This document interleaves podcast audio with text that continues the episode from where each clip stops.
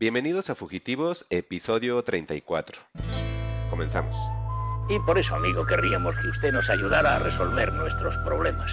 El único problema que tienen ustedes, sheriff, es que les falta valor. Fugitivos. Historias para el camino. Y estamos de vuelta en un nuevo episodio de Fugitivos. Yo soy Mike Santana y como siempre me acompaña Juan Carlos Illán en este episodio 33. No, 4. 34 de Fugitivos. Entonces es episodio 34 y pues comenzamos en este momento. Juan, ¿qué onda? ¿Cómo estás? Bien, Mike, este, ¿cómo te trata la semana? Fíjate que a mí me pasó algo muy estúpido. A ver. Me quedé encerrado en mi oficina. ¿Es en serio? bueno, me quedé, ajá, este, dejé las llaves y cerré con llave. Y cuando Ah, regresé, nada ajá. más traía mi cartera. Fue así de, ah, ¿Sabes que, ¿Sabes que puedes ser un posible estandopero con esa historia que me acabas de contar de tu vida real, Juan? ¿Sabes que podría haber personas pagando 600 a 1000 pesos para escucharte estar sentado en una silla sin producción, solamente una lámpara y una botella de Stella Artois y contando esa historia, Juan? Ya sé a dónde va, ya sé a dónde Sí, va. Sí, me- pues- Sí me, sí me imagino a alguien robándose mi chiste. Qué bueno, Juan, porque estoy, estoy en este momento comentando esto y haciendo este acercamiento porque vamos a lo mejor a quitarlo de la semana y que hicimos y todo esto, pero pues Juan me da pie a comentar que el día de ayer, sí, el 4 de agosto, porque ya estamos grabando en 5, sábado 5 de agosto, menos mocoso que nunca porque ahora sí es de día. Recuerden que de noche como que el- hay gente que de noche se vuelve hombres lobo, Juan. Yo me vuelvo en una persona con, con hombre alergias. El hombre alergias me vuelvo en la noche. Estas son de las cosas que tengo que pagar por vivir en el centro de la Ciudad de México, Juan, que al concentrarse en la contaminación, polvo, esporas, etcétera, pues en la noche me vuelvo una persona, e- el hombre alergias, el hombre mocos, ¿no? Entonces ahorita no hay tanto, todavía puedo hablar bien. Eh, y bueno, Juan, te decía que el día de ayer el señor Ricardo O'Farrill, o como le llaman los seguidores, Richie O'Farrill, pues lanzó un cortometraje a través de su canal de YouTube, Juan, y de manera in- indirecta lo vimos porque mm, al momento de que tú entras a YouTube te lo ponen enseguida como una recomendación principal. Entonces, este, pues es así como de velo, ¿no? O sea, prácticamente YouTube te está diciendo velo.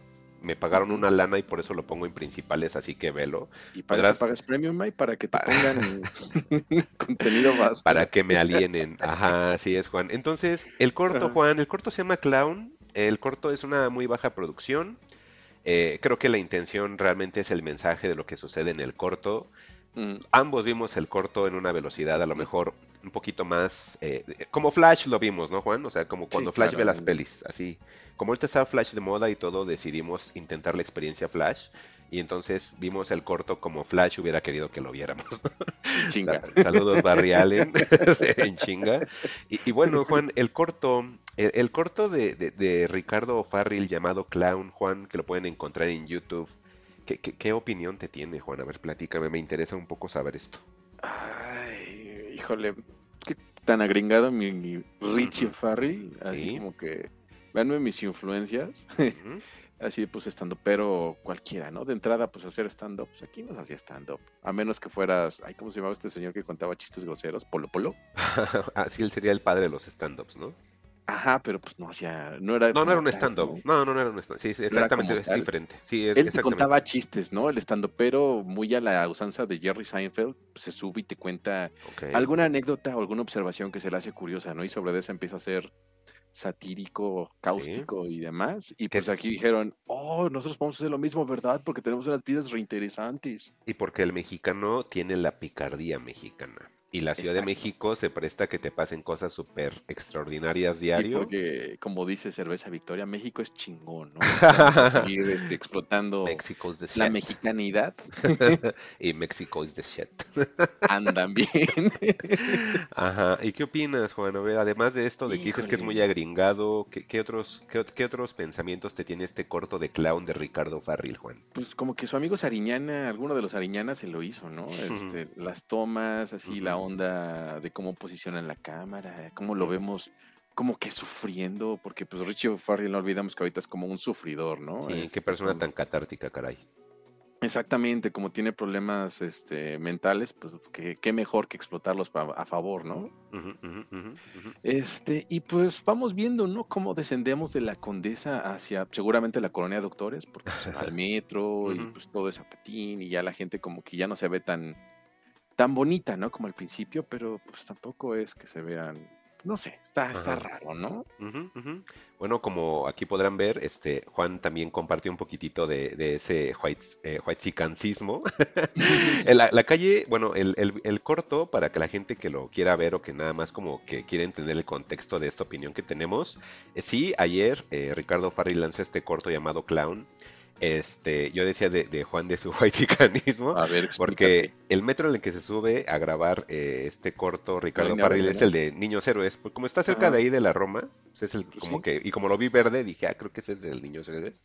Igual y ni es, y también yo estoy aquí viéndome todo babas, ¿no? Pero bueno, e- el corto, eh, como nos dice Juan, mm, sí tiene como mucho esa onda como gringa. O sea, sí son como historias que a lo mejor sí pueden llegar a pasar en la Ciudad de México, pero pareciera, Juan, que, que es visto desde una persona que no es de la Ciudad de México. Y esa siempre ha sido mi pega de, de- de muchas personas de medio de entretenimiento, Juan, que, que de Ajá. verdad sí sigo pensando que no, no, no conocen la Ciudad de México o, o- o lo muestran de una manera muy Mm. romantizada o muy precaria, pero yo siento que siempre es alejada. extranjero, ¿no? Sí, exacto. Entonces, el corto para la gente que nos está escuchando trata de un capítulo exactamente en la vida de Ricardo Farril, en la cual antes de presentarte a- a presentarse a hacer un show de stand-up en un lugar llamado Woco, que yo te decía que ese no sé dónde queda, este, antes de hacer ese show, eh, en la entrada, pues lo, lo- lo encuentran fanáticos. Uno de esos fanáticos se toma una selfie con él y aprovecha el momento para robarle la cartera. Cuando Ricardo Farril se da cuenta, lo sigue y al momento de que llega al final del camino del, del- del ratero o, el ladrón de la cartera, se da cuenta que se dedica esta misma persona a disfrazarse de payaso o a maquillarse de payaso para adultos, ¿no, Juan?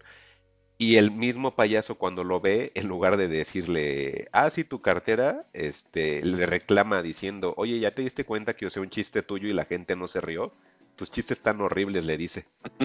Y entonces ya, pues pasa lo de la cartera y el corto termina. Ricardo Farril mencionó, obviamente ya pasó muchísimo tiempo, Ricardo Farril llega al, al lugar del show de stand-up y hace su rutina de stand-up y comienza contando esta historia que le sucede, en la cual le roban la cartera, se da cuenta que el ladrón es un payaso que hace shows este, para adultos y que le reclama por el chiste y según Ricardo dice, ah, sí, pues ahora yo te vi la cara porque con mi chiste nadie se rió, entonces, este, ¿quién, quién robó a quién? Y yo, no, no, no entiendo. Porque se acaba el corto y eso es todo el corto, Juan. Mm, pues es que está, es, complicado ahorita decir qué pienso, porque yo creo que ni el mismo Ricardo Farril sabe qué piensa al momento de hacer el corto o al momento de que terminó el corto, porque no dice nada, Juan. Aún así que lo hayamos visto en la velocidad flash, lo vemos en una velocidad de anti-flash o más lenta o no sé, Juan, no, no, no, no le entiendo. Ay, pues mira, me espero a los 107 datos que no sabías del corto de, Clown. Richie O'Farrill. Ajá, está raro, Juan, no, no, no, Pues no. sí, y, y bueno, para mayor referencia, el Woco está en la Condesa Mike. Ok. Y muy probablemente el metro al que fue es el, es el de Chilpancingo. Ahorita que me metí al Google Maps Sí, rápidamente. ¿es el más corto? Está como a. Y niños héroes, ¿no, Juan? Porque es verde la También, yo, yo lo Ah, veo como está. verde, ¿no? A mí me da la Sí, es verde de que limón. es más como Sí, ese, otro es pero café. El, el que está más cerca, pues es el, el Chilpancingo. metro Chilpancingo. Ah, O puede ser que se hayan aventurado a caminar más cuadras sobre la colonia Roma y, y terminan en el, en el metro Centro Médico. Recuerda que todo el corto, Juan, nos enseña especie de saltos de tiempo, entonces no sabemos cuánto tiempo transcurre entre una escena y otra. Exactamente. Y bueno, de Centro Médico a la que dices, pues, pues la que sigue, ¿no? Entonces. Si no me falla la memoria, capaz que dicen, no, Juan, se ve, nota que no andas en metro. Sí, lo uso, pero muy poquito. Saliéndome un poquito del corto, Juan, y ahora abordando un poco la personalidad del señor Ricardo Farril, que yo lo recuerdo con mucho cariño con Deportología. A mí me hacía mucho reír Deportología.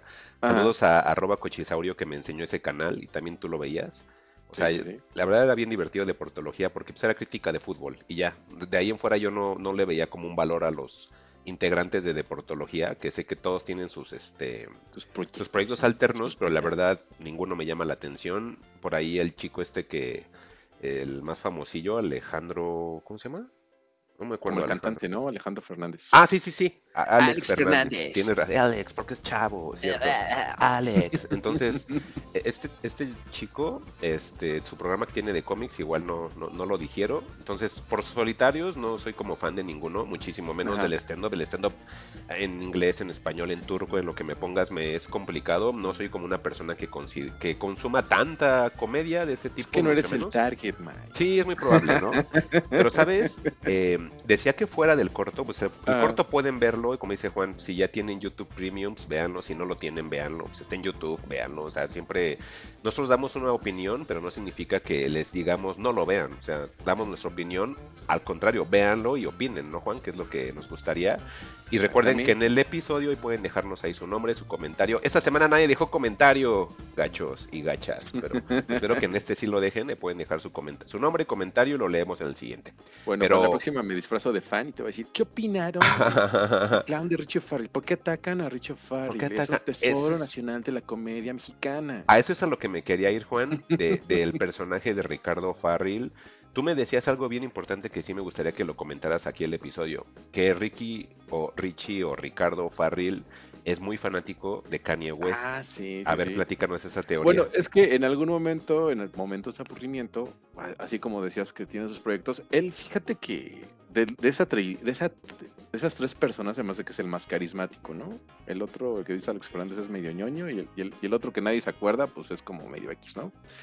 Este, pero, pero él como que se me hacía que tenía cierto carisma. De hecho, tenía otro, otro programa en YouTube que se llamaba ñam ñam y se iba a comer con famosillos de Televisa, ¿no? Ajá.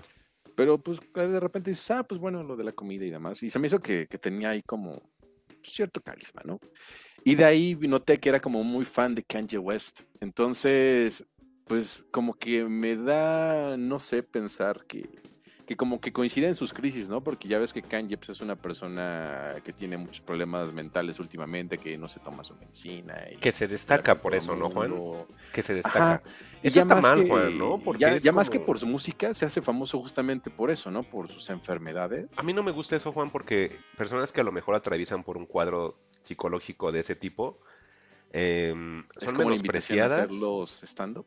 No, son menospreciadas la- las que padecen ellos realmente, Juan, y las personas que no tienen nada de eso, de repente dicen que lo tienen para sentirse populares, porque Ah, obviamente ahorita para es un- una especie de reflector, Ajá. y está bien que sea un reflector, obviamente para la gente que está atravesando ese tipo de situaciones, y no está padre que porque esté mm, de moda, por decir de alguna manera, muchas personas digan, ah, yo tengo ADT, ADH, o no sé cómo se llama, ADHD. Esa cosa. que Perdón, aparte está en perdón, inglés, en- ¿no? Ajá, Este, te- aparte lo dicen en inglés, porque es cool, pues es que es cool, Juan, pues, si lo haces normal, si dices, es que soy tal, pues no, bueno, no eres cool, tienes que hacerlo en inglés para que te pregunten, ah, chingue, ¿qué es eso? ¿A poco no conoces del bla bla bla? bla? Ah, y empiezas a hacerte el cine, el interesantito. Pero X, este, lo que decías, Juan, y yo para no salirme yo con mis cosas así divagando, es de que tu, tu punto de vista, Juan, porque le quisiste dar vueltas, ¿eh? Te quise aventar y diste vueltas. Tú- lo que tú me decías, o que al menos entendí, es Ricardo Farril, lo, ¿sí? que exactamente es una imitación de lo que hace Kanye West, que él es, es fan de Kanye West y sabe la- el alcance y popularidad de Kanye West. Y, y la verdad, si sí fue planeado o no, Juan, recuerdo que esa semana de Twitter fue la persona más famosa de todo México, ¿eh? O bueno, al menos de las redes sociales, ¿eh? Sí, eso, eso salían chismes densos y raros, ¿no? Así como de hasta qué punto esto es real. Así como que siempre, yo, la ¿Verdad? siempre lo puse como en tela de duda, ¿no? Porque de repente es así de, pues estos fresas que, ¿no? O sea, Aparte, digo, ¿sabes? ¿Sabes qué sucedía bien curioso? Y eso que también me pasaba por la mente que a lo mejor no era real. Porque siempre era featuring, la lista de todos los estandoperos. Y todo así de, mmm, qué chistoso. Aquí todos los todos hicieron un pequeño featuring. Así de, "Mm, no sé, no lo creo, ¿no? Ajá, siento que a lo mejor sí no está viendo la cara. bueno, a la gente que Sí. la cree, ¿no? Porque a mí me vale. A mí, a mí qué. Pues sí, ¿no? Y al final, qué curioso, ¿no? Que está desaparecido y de repente saca un cortometraje. Estamos, está- estamos viendo el salto de Richie Farrier. Así como en algún momento ¿Va a Adal rapear? Ramones salió de el anonimato a ser conductor de un programa y de ese programa a ser un actor. Lo mismo pasará con Richie Ferry. Lo veremos al lado de Omar Chaparro y Ya ha actuado, ¿eh? Ya, Eugenio Derbez. ya ha salido en películas de- del estilo White Chicken Juan. Él ya es parte del White Chicken Bears. Él ya ha salido. pero a mí me extrañaría que de repente quisiera lanzar un disco de hip hop. Si hace eso, Juan, entonces te diré, Juan, tú ya sabes todo. Pues yo creo que lo que es más probable que haga una película con Omar Chaparro que haga algo, algún disco, ¿no? Porque no creo que tenga habilidades como para rapear o cosas de esas. No, que yo tampoco. gusta, ¿no? Entonces, Ya, tampoco. Pero pues quién sabe, la vida es bien rara y la Ciudad de México eh, es muy permisiva en muchas cosas. Y pues vamos a seguir, Juan, hablando de YouTube, para que también vean otra cosa que a lo mejor les puede interesar más que el corto clown de Ricardo Farril. Eh, es el nuevo tráiler, Juan, eh, de Poor Things. De Fuji, Fuji Avances, ¿no? Fuji, Fuji Avances nos estamos saltando porque ya Ricardo Farril no nos importa.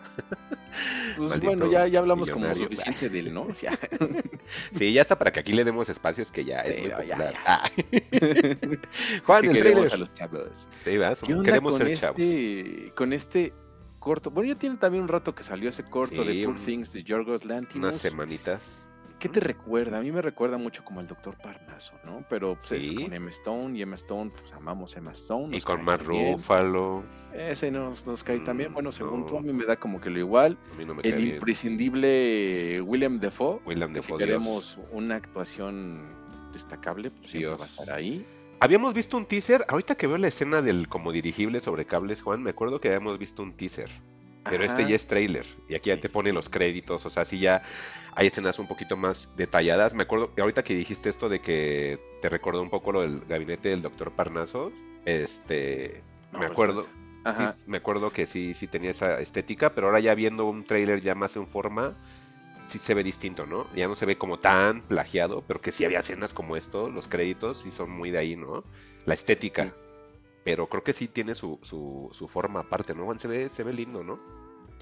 Sí, se ve bonito. El- y el imaginario Doctor Parnas, Mike. ¿no? Imaginario, gabinetes, doctor Caligari, el- mi cerebro. exactamente, digo, mi cerebro todo es raro. hay doctores, ¿no? Ese, se Y del Doctor Strange, y del multiverso del Doctor. el imaginario del Doctor Strange. Ajá, y el Doctor Simi. Nah, ya, tonterías. Pero sí, este. es- Esta, la verdad, esta película de Poor Things, Juan, yo te decía, esa sí la veo en el cine. Esa, esa sí se me antoja mucho verla en el cine. Porque sabemos que la película no solamente nos va a entregar cosas estéticas. A mí lo que me gusta de, de Yorgos Lantimos, Juan, a lo mejor va a ser raro que lo diga, pero me gusta la atmósfera que crea con, con esos pasajes como. En los cuales pareciera que no hay música, pero él lo, lo, lo adereza como con sonidos, como con ciertas piezas incompletas, pero me gusta la atmósfera que crea musicalmente hablando, ¿sabes? Como muy Sí. rara. A ver si me compras esta, esta descripción, pero es como una fantasía esquizofrénica.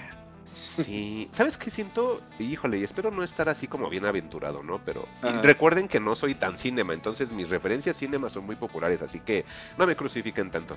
Este, es como un Bontrier noñero.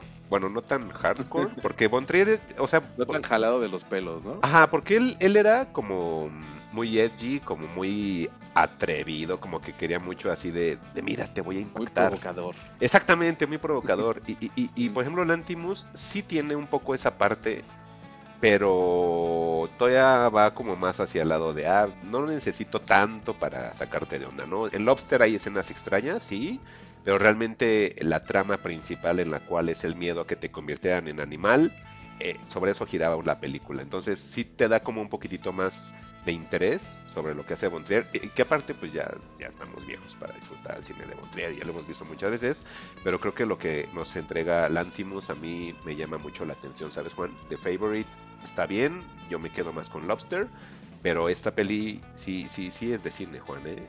Y aparte Emma Stone me cae súper bien. Sí, aquí como... ay, es que, es que también como que me ganan muy fácilmente cuando se ponen en plan loquitos.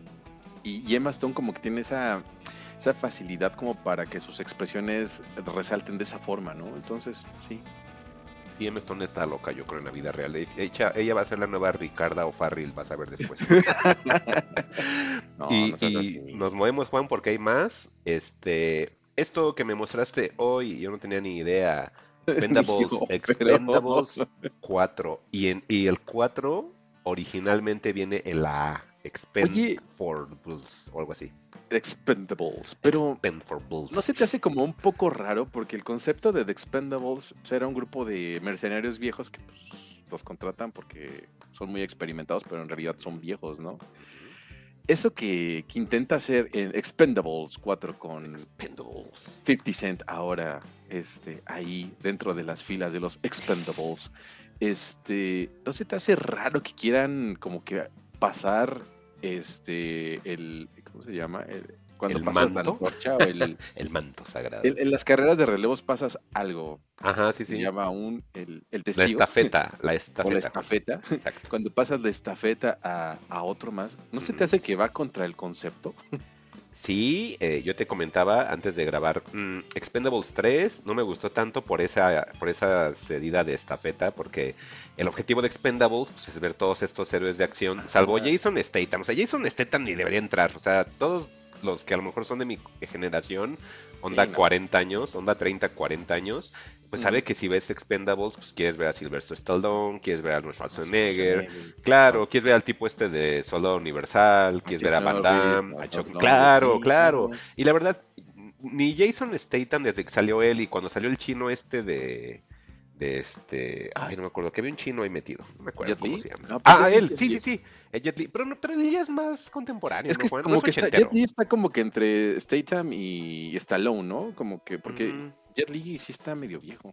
Pero no para ser héroe de los 80, ¿no, Juan? O sea, ellos No, no, no, son es héroe de los 80 No, y. Statham tampoco. O a menos que sea este en su pues en China, ¿no? Porque Yo sé ya que Statham no tiene 20 años, ¿no? Pero él, pero él, por Jet Li ejemplo... tiene 60. Ah, entonces sí es héroe 80. Por eso digo que está como que entre los dos, porque también Schwarzenegger que, que ya tiene como 80, ¿no? 70 Quizás y mi, algo. mi bagaje de películas de acción no sea tan amplio, pero yo no recuerdo haber visto películas de los 80 con Jet Li, ¿sabes? Ni de Es- los no, 90, es que no ¿eh? los hay. Pero es que mira, por ejemplo, Stallone tiene 77 años, o sea, le lleva 17 a, a Jet Li. Por eso te digo que están como que entre los dos, porque seguramente Statham ha de tener como unos 55, ¿no? Ujú. Vamos a ver cuántos ver. tiene Jason Statham. Mientras yo busco cuántos tiene Jet Li. Para ver. Jet Li tiene este, 60. Mira, Statham tiene 56, o sea, es más joven que Jet Li, Ah, Ok. pero están como que en la misma liga. Bueno, el punto es Ajá. Que están pasando el testigo estos señores, estos expendables, porque ya, porque ya, ahora sí ya valieron, ¿no? Y desde la 3 creo que habían valido porque habían pasado la estafeta. No, no fui tan fan de la 3 porque te decía mi objetivo de esas pelis es ver a las estrellas ochenteras, ¿no? Entonces, esa generación de Jason Statham, o sea, está bien, él, él me gustan sus películas de acción. Estas del transportador están muy divertidas. No tengo ninguna pega por transportador, la verdad. Este, pe- pero él a lo mejor lo podías haber colocado para una nueva generación.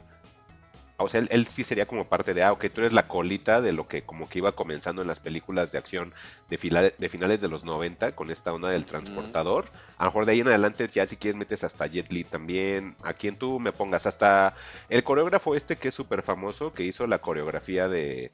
Y, y que es el actor que la hace de Toad, o eh, sí de Toad de X-Men, que es el que la hace de Darth Maul, Juan. Ajá. Ese tipo también que hace coreografías y que también actúa, lo pueden haber metido ahí para hacer los stones. Hay varias cosillas, ¿no? Pero digamos como para marcar las etapas. Pero en Expendables llama 3... Ryan Park. Ah, él, exacto, él, él, él, ajá. Entonces, este, en en Expendables 4, de verdad no esperaban ni en la película y, y veo muy poco tiempo en pantalla a los que originalmente nos atrajo a la saga Expendables.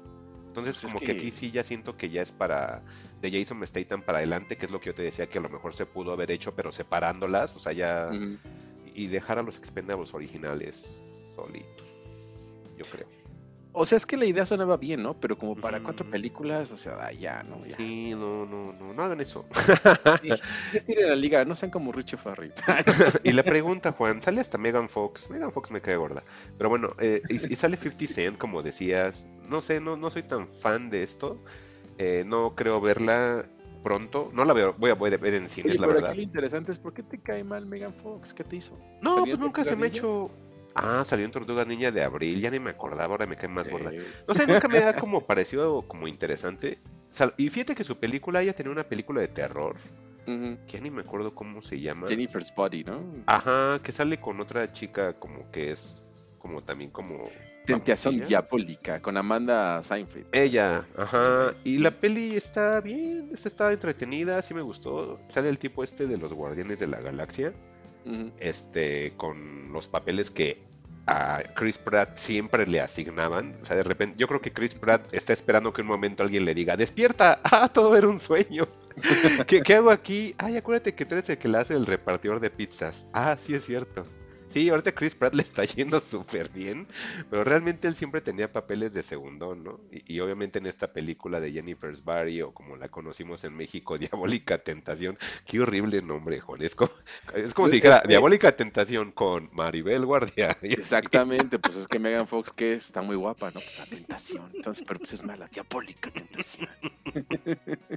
Ah, sí estaba vendida como súper sexualizada y, y la peli pues, era como de una onda de satanismo. Ah, Como una santa de American Pie diabólico, ¿no? Eh, sí, era de brujería, era como entre brujería y satanismo y, y eh, posesiones. Eh, Está, sí está bien, o sea, yo sí cuando la vi dije, ah, sí está buena la peli. O sea, sí, sí, sí me acuerdo que sí era, era divertida. Pero bueno, ya después algún día la volveré a ver y veremos si sí estaba divertida. Y hablando de películas de terror, Juan, eh, chécate esos saltos que estoy haciendo entre los temas. Eh, eh, Ándale, estás haciendo un buen DJ, estás uniendo ¿Eh? ¿Qué tal? Ya, ya no soy, soy de- de esos que le suben y que le bajan, ¿no? Que le bajan a la canción. sí. Háblame, Mike, háblame. Y luego, y luego mando saludos y así voy, ¿no? Pues esta, este tráiler, Juan, que igual hoy también lo trajiste yo ni en cuenta, es de A24 para el escosor de muchísima gente. A mí me encanta que A24 haga esto, que, que, que haga que la gente la odie por ser A24 y la gente como yo borrega, que por ser 24 la quiera ver. Este... Yo lo que he dicho, y en lo cual antes de comenzar con lo del tráiler, Juan, lo que yo siempre he dicho de por qué me gusta A24 es de que al menos la mayoría de películas que he visto que tengan ese sello me han gustado. Y que tienen características ya muy marcadas de, de la productora, Juan, o di- ex, ex distribuidora en su momento, ahora productora. Este, a mí me gusta como que desde que tú las empiezas a ver, dices, es que es de A24, o sea, tiene ciertos elementos que a lo mejor no puedo describir en este momento, pero son elementos que sí digo, sí, pues es de, es de, es de A24, ¿no? Entonces eso hace que le quiera dar una oportunidad. Sin embargo, Juan, el trailer de Talk to Me, yo te digo, es como Smile, es una película de terror genérica, no, no le veo como el interés, la verdad. Eh, mi, mi única acercamiento, mi único acercamiento sería decir, ah, es que es de A24. Ajá, pero realmente son como de las de A24 que digo, ah, la voy a guardar para algún día verla, ¿no? O sea, sí, no, no, me causa interés la primicia, el tráiler no se me hace interesante, Juan, se me hace una película de esas del montón, te digo, la metería en la categoría tipo Smile. Eh, pues no sé, es una película de terror, pareciera que es como de una especie de Ouija, pero con una mano de yeso, Juan. Eh, es como un juego en el cual hacen tipo baris, baris, baris, pero aquí sí meten elementos a- a- a, mí sobrenaturales. es lo que a mí me había recordado, ¿eh? Ajá, pero ya aquí ya son con cosas sobrenaturales. Hagan de cuenta, si buscan el trailer, así se llama, Talk to Me. eh, si buscan el trailer, es como una reminiscencia, como dice Juan, de Baris, Baris, Baris, pero ahora ya con tintes sobrenaturales. A mí, la verdad, mm, se me hace muy genérica. Pues No mira, tú, próximamente a estrenarse en cines Sí. de, de México, aprovechando que ya, si ya vieron Barbie, ya vieron Oppenheimer, no saben qué hacer de su vida. pues La semana que viene, ¿no, ver- Y no van a ver Tortugas Ninjas porque pues creo que la madurez es para ustedes algo muy importante. pues pueden ver Talk to Me. Curioso, estaba viendo así muy rápidamente que eh, los directores de esta película, Danny y Michael Filippu, o Así los ser. Filippu, ¿no? Son youtubers. Wow. Ajá, entonces, no sé si esto de raca raca, porque lo estamos agarrando así como muy de, muy de bote pronto. Si, nos falla algún datito, pues ya saben, ¿no? Somos dos. Creo que es una serie web, ¿no, Juan? Es, no sé bien qué sea raca raca, ahorita Mike está rápidamente viendo, pero ellos son los que están ahí y hacen parodias de Harry Potter, este, de cosas de Marvel y de Star Wars, pero con, pero como con esas, con esos tintes de terror y comedia. Entonces, pues suena, suena como que curioso el, el elemento, ¿no? Y ya habíamos hablado de algún chico que también estaba haciendo, mm, que hacía como creepypastas, que lo habían... Ah, este, es cierto, a quieren hacer su película, ¿no? Ajá, entonces, pues no sé si sea como la movida ahora, ¿no? Porque pues no nos vamos a tomar las películas de terror tan en serio, pero vamos a hacer cosas de terror, ¿no? Porque pues, el terror es barato y vende y nos puede dejar un chingo de dinero si las cosas salen bien. Te Estoy viendo a ti, Terrifier. Invítame a comer Ay, porque sé que eres millonario. Sí, Terrifier son los Y nuevos. te doy chance de perseguirme un rato. Ah, Pero pues, puede que sea el caso, ¿no? De, de, de estos chicos que pues, están haciendo como algo medio cómico. Esto es, ra- esto es raca raca, Juan. Esto es Ujú. raca raca y para que le eches un ojito a la pantalla mientras nos sigues dando tus comentarios, pero esto es raca raca, Juan. Sí, entonces, pues habrá que ver. Digo, veo, veo que tuvo ahí como un buen acept- una buena aceptación. La, festi- la Ujú. presentaron en el Festival de Sundance y Sí. pues como que tiene sus cositas, ¿no? O sea, como que no es no es Insidious, ¿no? Que ya también ya es así como de, ay, ya cállense. O La Monja, ¿no? Que también, digo, o sea, que te gustan, pero al mismo tiempo es así de, bueno, ¿cuántas veces voy a ver a la misma monja terrorífica, ¿no? Ay, Juan, ¿sabes qué? Este, sí quiero ver raca raca.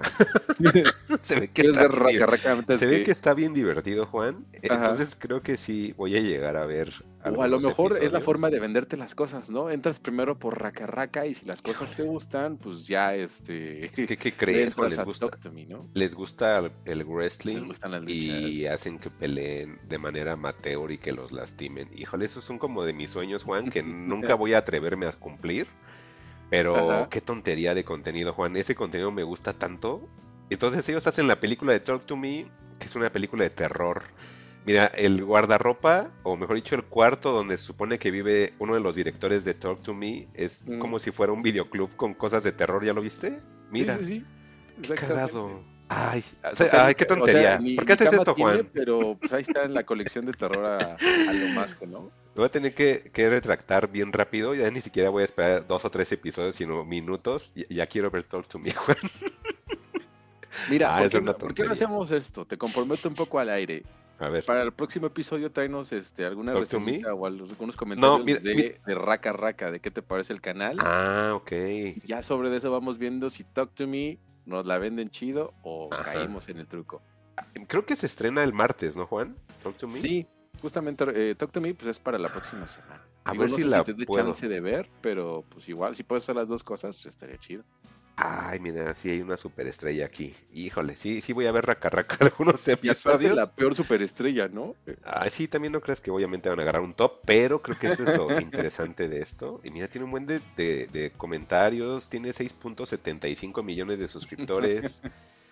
Ah, sí lo voy a ver, lo voy a guardar aquí, de en este momento en vivo, les estoy dando mi su- suscribirse. Y mira, pusieron el banner de la película, Juan, en su canal. Claro, claro. Talk to Me de los directores Danny y Michael Philippou. Espero que así se pronuncie, si no discúlpenme.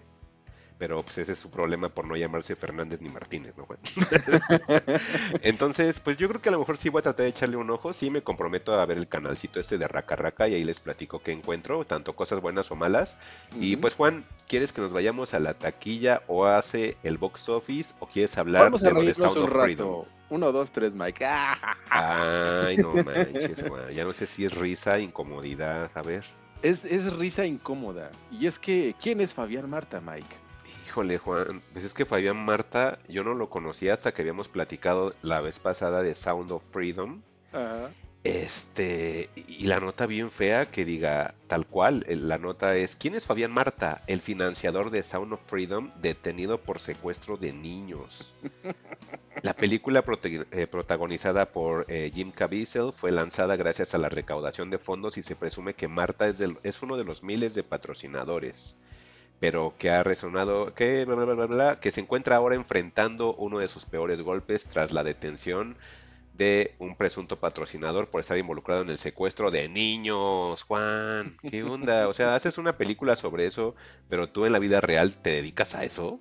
Me recordó al padrino, ¿sabes? Ya sabes que el padrino siempre tiene como que el fantasma de que eh, los mafiosos eran los que a los que consultaban para pues, que te- la película tuviera el realismo correcto, que Francis Ford Coppola ahí estaba ahí con- como de la mano con algunos mafiosillos para darle instrucciones de cómo sí, cómo no, para que Ujú. tuviera el tinte correcto, pues puede que sea lo mismo en esta película.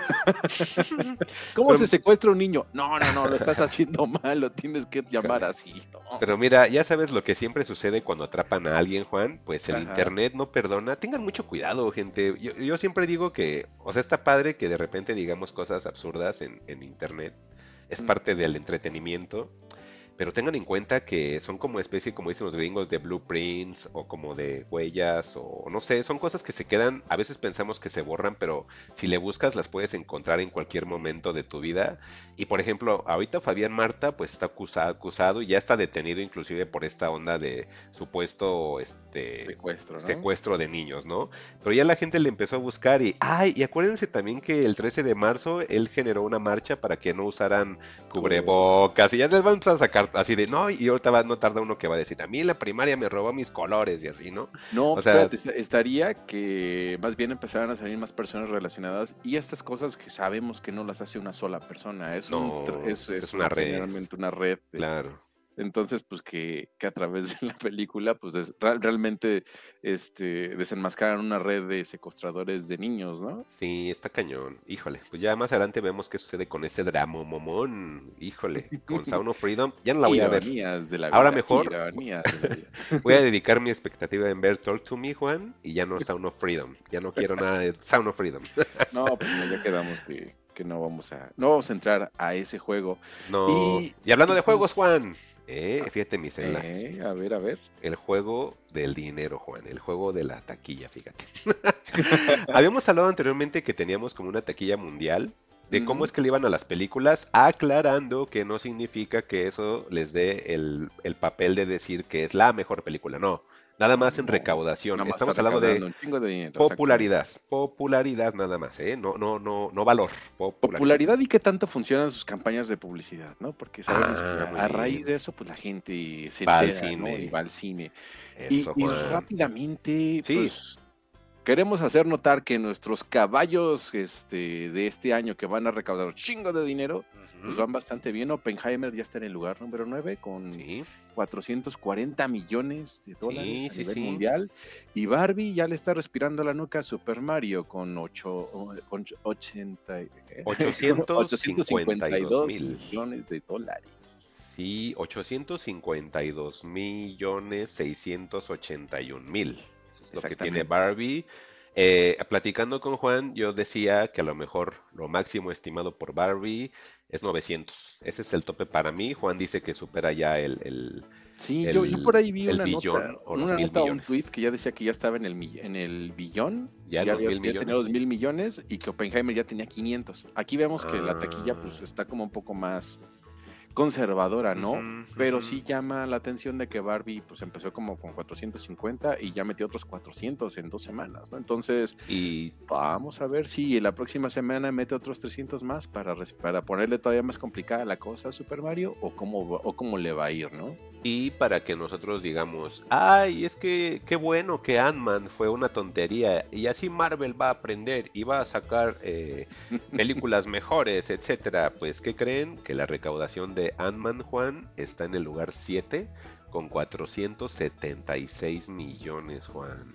Híjole. Entonces, Híjole, y es que, pues así la vida. No, pero fíjate qué curioso, porque Mike dándole un par de clics más fue, más, perdón, fue así de, Sí. ah, ok, vamos a ver cuánto ha recaudado México. Y México, sí, México siempre fiel.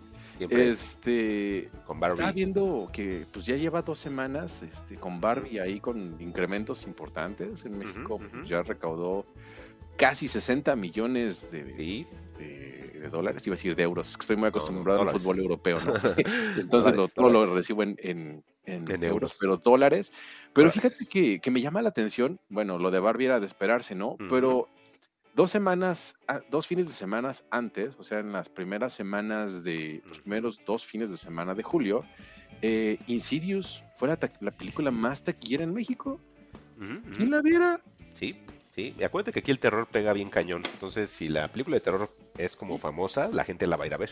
Y hablando de cosas terroríficas, Mike, o sea, la película de, de Flash en los dos últimos fines de semana de junio fue la más taquillera en México. O sea, Sí, está cañón. También hubo en su momento Transformers, Juan. lo que me sorprende es que Spider-Man solamente tuviera un fin de semana donde Ajá. estuvo como la más taquillera en México, ¿no? Eso está bien extraño, ¿eh? Porque muchos pensarían que a lo mejor era la que La que más. todo- la que iba a sacar. Y mira, o sea, en la realidad, este, pues no fue así, Juan. Eso está bien No. curioso, ¿eh? Y, y yo creo que la- algo que, que me llama mucho la atención de esta lista es cómo la familia mueve a, las, a, a la gente al cine, ¿no? Entonces, Super Mario, la película, tuvo un, en abril, estuvo cuatro semanas en primer, bueno, cuatro fines de semana en primer lugar, Ajá. pero antes de eso, El Gato con Botas, en enero, en ¿A el último, en la segunda, en la tercera y cuarta semana, fin de semana, perdón, de, de enero, y la De primera enero. de febrero, estuvo en primer lugar. Y lo más increíble de todo, la horrible película de Ant-Man que Mike reseña, en febrero estuvo en primer lugar dos semanas. Entonces. ¿qué pasa con los hábitos de consumo de la gente, Mike? ¿Qué podemos decir de esto? Pues que Marvel siempre va a vender, o sea, por más de que digan, es que la gente ya no va, y es que la gente no le gustó, y no, pues es que la taquilla habla, o sea, aquí en ese aspecto sí la taquilla habla, porque Marvel a lo mejor vamos a decir, es que no, este, ¿cómo se llama? No, no, no es buena, y sí, y sí, o sea, yo entiendo que sí, de verdad, no, no, no es buena, ¿no? Pero pues realmente sí, sí están obteniendo lo que ellos, este, estaban esperando. Pues, realmente la película les costó 46 millones, Juan. Y llevan 400. Entonces, ¿qué te digo, Juan? O sea, Digo, tampoco es que recorriera muchísimo dinero Ant-Man, ¿no? Fueron 20 No. millones de dólares eh, en esos dos fines de semana, pero ahí está, ¿no? Y Orgullo Taku, Demon Slayer, que ni Ah. siquiera es una película, es nada más la presentación de un primer episodio y un episodio final entre temporadas. Estuvo en primer lugar y recaudó 10 millones de dólares. Nada más que. ¿sabes qué, Juan? En lo de, Power. de, de Ant-Man, lo que quieren es obviamente que supere 600, porque eso es lo Claro. que es su principal, y ellos digamos, ¿no? querían, exactamente, ahí querían un, fin de, un, un mes de 100 millones en México, ¿no? Imagínate, Ah, sí, o sea, realmente, si, si lo hablamos, si lo hablamos de esa forma como de lo que esperaban los inversores, Juan, pues, los inversionistas, perdón, este sí, sí está mal, porque pues obviamente te están faltando 130 millones que ahora a ver de qué manera los vas a sacar, porque ya en tu proyección ya los tenías en la bolsa, ¿no, Juan? O sea, para ellos sí es una, pues no- a lo mejor ya no resulta atractivo invertir para el siguiente proyecto, ¿no? A lo mejor si lo vemos de esa parte, decimos, ah, sí, es cierto, o sea, es complicado, pero también me imagino que dentro de esa visión en la cual dices, es que yo espero que saque 600, em, a lo mejor Pues, la realidad dices que son 400 o 300, ¿no? Entonces y es falta ver. que, claro, y ahorita estaba haciendo la suma de lo que recaudó Mario en ese mes. Fueron 81 millones de dólares. No, está cañón. Está Sí, bien no cañón. manches. Espero que eso recaude también el próximo fin de semana eh, el corto Clown de Ricardo Farrell, Juan, no sé si lo has visto. Imagínate al rato así, 400 mil millones de euros, Ricardo Farrell Clown. Resulta que Ricardo, la locura de Ricardo Farrell vende, no me digan. Una cuarentena de aplausos en Cannes. Ay, no, está bien, Juan, pero pues ya, nos dejamos de esa parte de, de- de lo que tiene que ver con el box office, con la taquilla, la recaudación, como le quieran llamar, y nos seguimos, Juan. Sí. Eh, nos seguimos a, a este, a este show, episodio número 34, Juan, porque me había, me había equivocado al principio. Oye, A ver, dime. perdóname que te interrumpa nada más. Dime, dime. ¿Sí va a ver que están escuchando los fugitivos para este episodio? De hecho, ah, qué bueno que dices eso, Juan. Ya me estaba escapando porque creo que vamos a pelear, Juan. Hubieron Bueno. dos bandas, hubieron dos Ajá. bandas que sacaron disco. Bueno, antes de este División Minúscula estrenó disco, eh, disco número 4. Igual que Richard Farrell, who cares? Sí, por eso no lo quería traer, Juan, porque realmente Ah. yo sabía que pues División Minúscula a lo mejor dices, oye, pues que tienes Bueno, 20 a mí años. no, pero sí, sí hay banda que le gusta División Minúscula. Sí, entonces, sí hay. sí, sí. Y se me hace bien raro, Juan. Digo, porque ya tienen trabajos horribles, tienen panza y están medio pelones, pero... pero yo, sí yo hay. Yo los conocí, Juan, porque tocaban como esa especie de punk pop, eh, pero en español, y se me hacía muy interesante que hubiera bandas así, porque no conocía yo tantas bandas a nivel comercial que tocaran ese estilo. Porque sí las sabían eh, under, pues en lugaritos que, que ibas, como por ejemplo el Rocotitlán Sur, este, el el multiforo Alicia extinto ahora, que los veías en Gato Calavera, que los veías en Mundano, o sea, siempre ha habido como una escena de, de punk rock y de todas sus vertientes, entre grindcore, entre post-punk, entre, entre, entre lo que le quieras nombrar, guion punk, etcétera, ¿no, Juan? Pero me llamaba la atención que se estaba llevando a cabo de manera comercial una banda con tintes punk, pero pop, similar a lo que a lo mejor en los 2000 estaba sucediendo en Estados Unidos. Y pues obviamente iba a ser, porque División Minúscula, pues no es una banda de la Ciudad de México, Juan. La banda, este, ¿De Monterrey? es, no, es de Tamaulipas. Ah, ok. Ajá, Entonces es- con idea que eran de por allá. No, entonces son una banda que, que ya son, este, digamos, pegado a frontera y obviamente eso es lo que los hace que tengan esas influencias más directas, ¿no? Y, y- y no creas que, que- que la verdad el, el- el disco haya sido como grabado precisamente para disqueras, o sea, sí fue a través de Universal Music, pero esto fue nada más el traer el mismo disco que ellos habían grabado anteriormente de manera independiente y así tal cual lo editó Universal nada más limpiando un poquitito la, master- la masterización y así lo lanzó.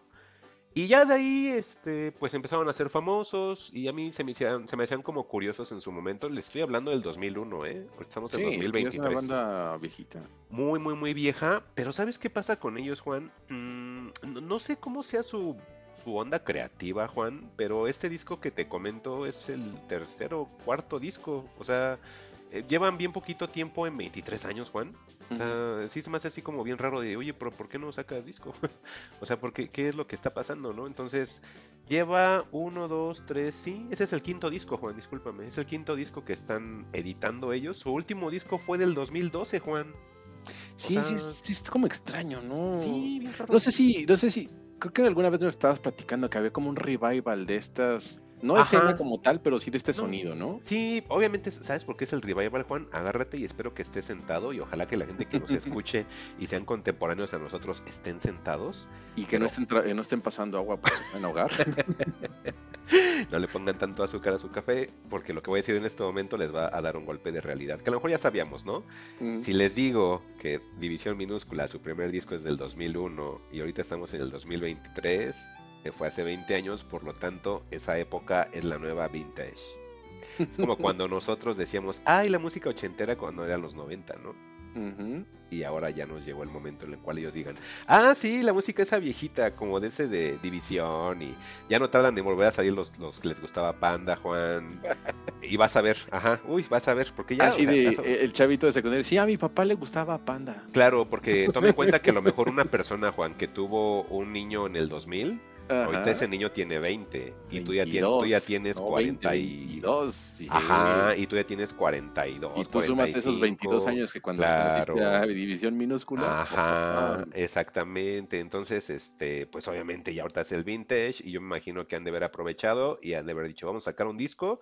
Ahora, en cuanto al sonido del disco, Juan, ah, ya no, um, aquí va mi onda de pongan caifanes. Ya no es obviamente lo mismo que, que escuchamos en Extrañando Casa, que era un, un disco de punk pop. Eh, ellos sacan su segundo disco 2006, cinco años después, que se llama El Defecto Perfecto. Y de ese disco en adelante, Juan, ya es una onda más como de rock pop. Y ya se quitan por completo todos esos tintes de punk pop californiano que tenían eh, en su primer disco. Se vuelven ya obviamente una banda de rock pop.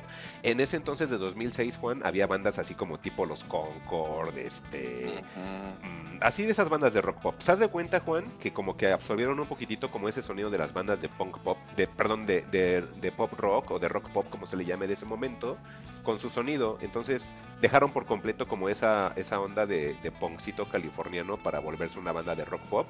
Y este de Escombros sigue siendo lo mismo. O sea, realmente el disco digo, ah, pues sí está bien. Pero igual, o sea, no van a ser canciones que voy a estar escuchando todo el tiempo porque de entrada no estoy como en esa onda y, y- y también tendría que encontrar como el momento perfecto como para querer decir quiero escuchar el disco completo nuevamente. La verdad lo escuché tres veces y, y- y- y no, no mejoraba la experiencia porque sí es una música que normalmente no estoy adecuado a escuchar. Sí. Y, y no me genera como una emoción, como algo que yo dijera, ay, recuerdo este tema. No, o sea, sí, no soy, no soy el Mm. público quizás, pero para la gente que, que- que desde el defecto perfecto, sirenas, por el, homo- el homónimo, este, este, y ahora este de escombros, yo creo que les va a gustar escombros si son fanáticos del material anterior de División sin problema, ¿eh? A los que a lo mejor, como les decía, extrañando casa, ese es el que les gusta más. Pues, está muy complicado que se los recomiende, pero todos los demás yo creo que ahí, ahí pueden entrar sin bronca, Juan, ¿eh?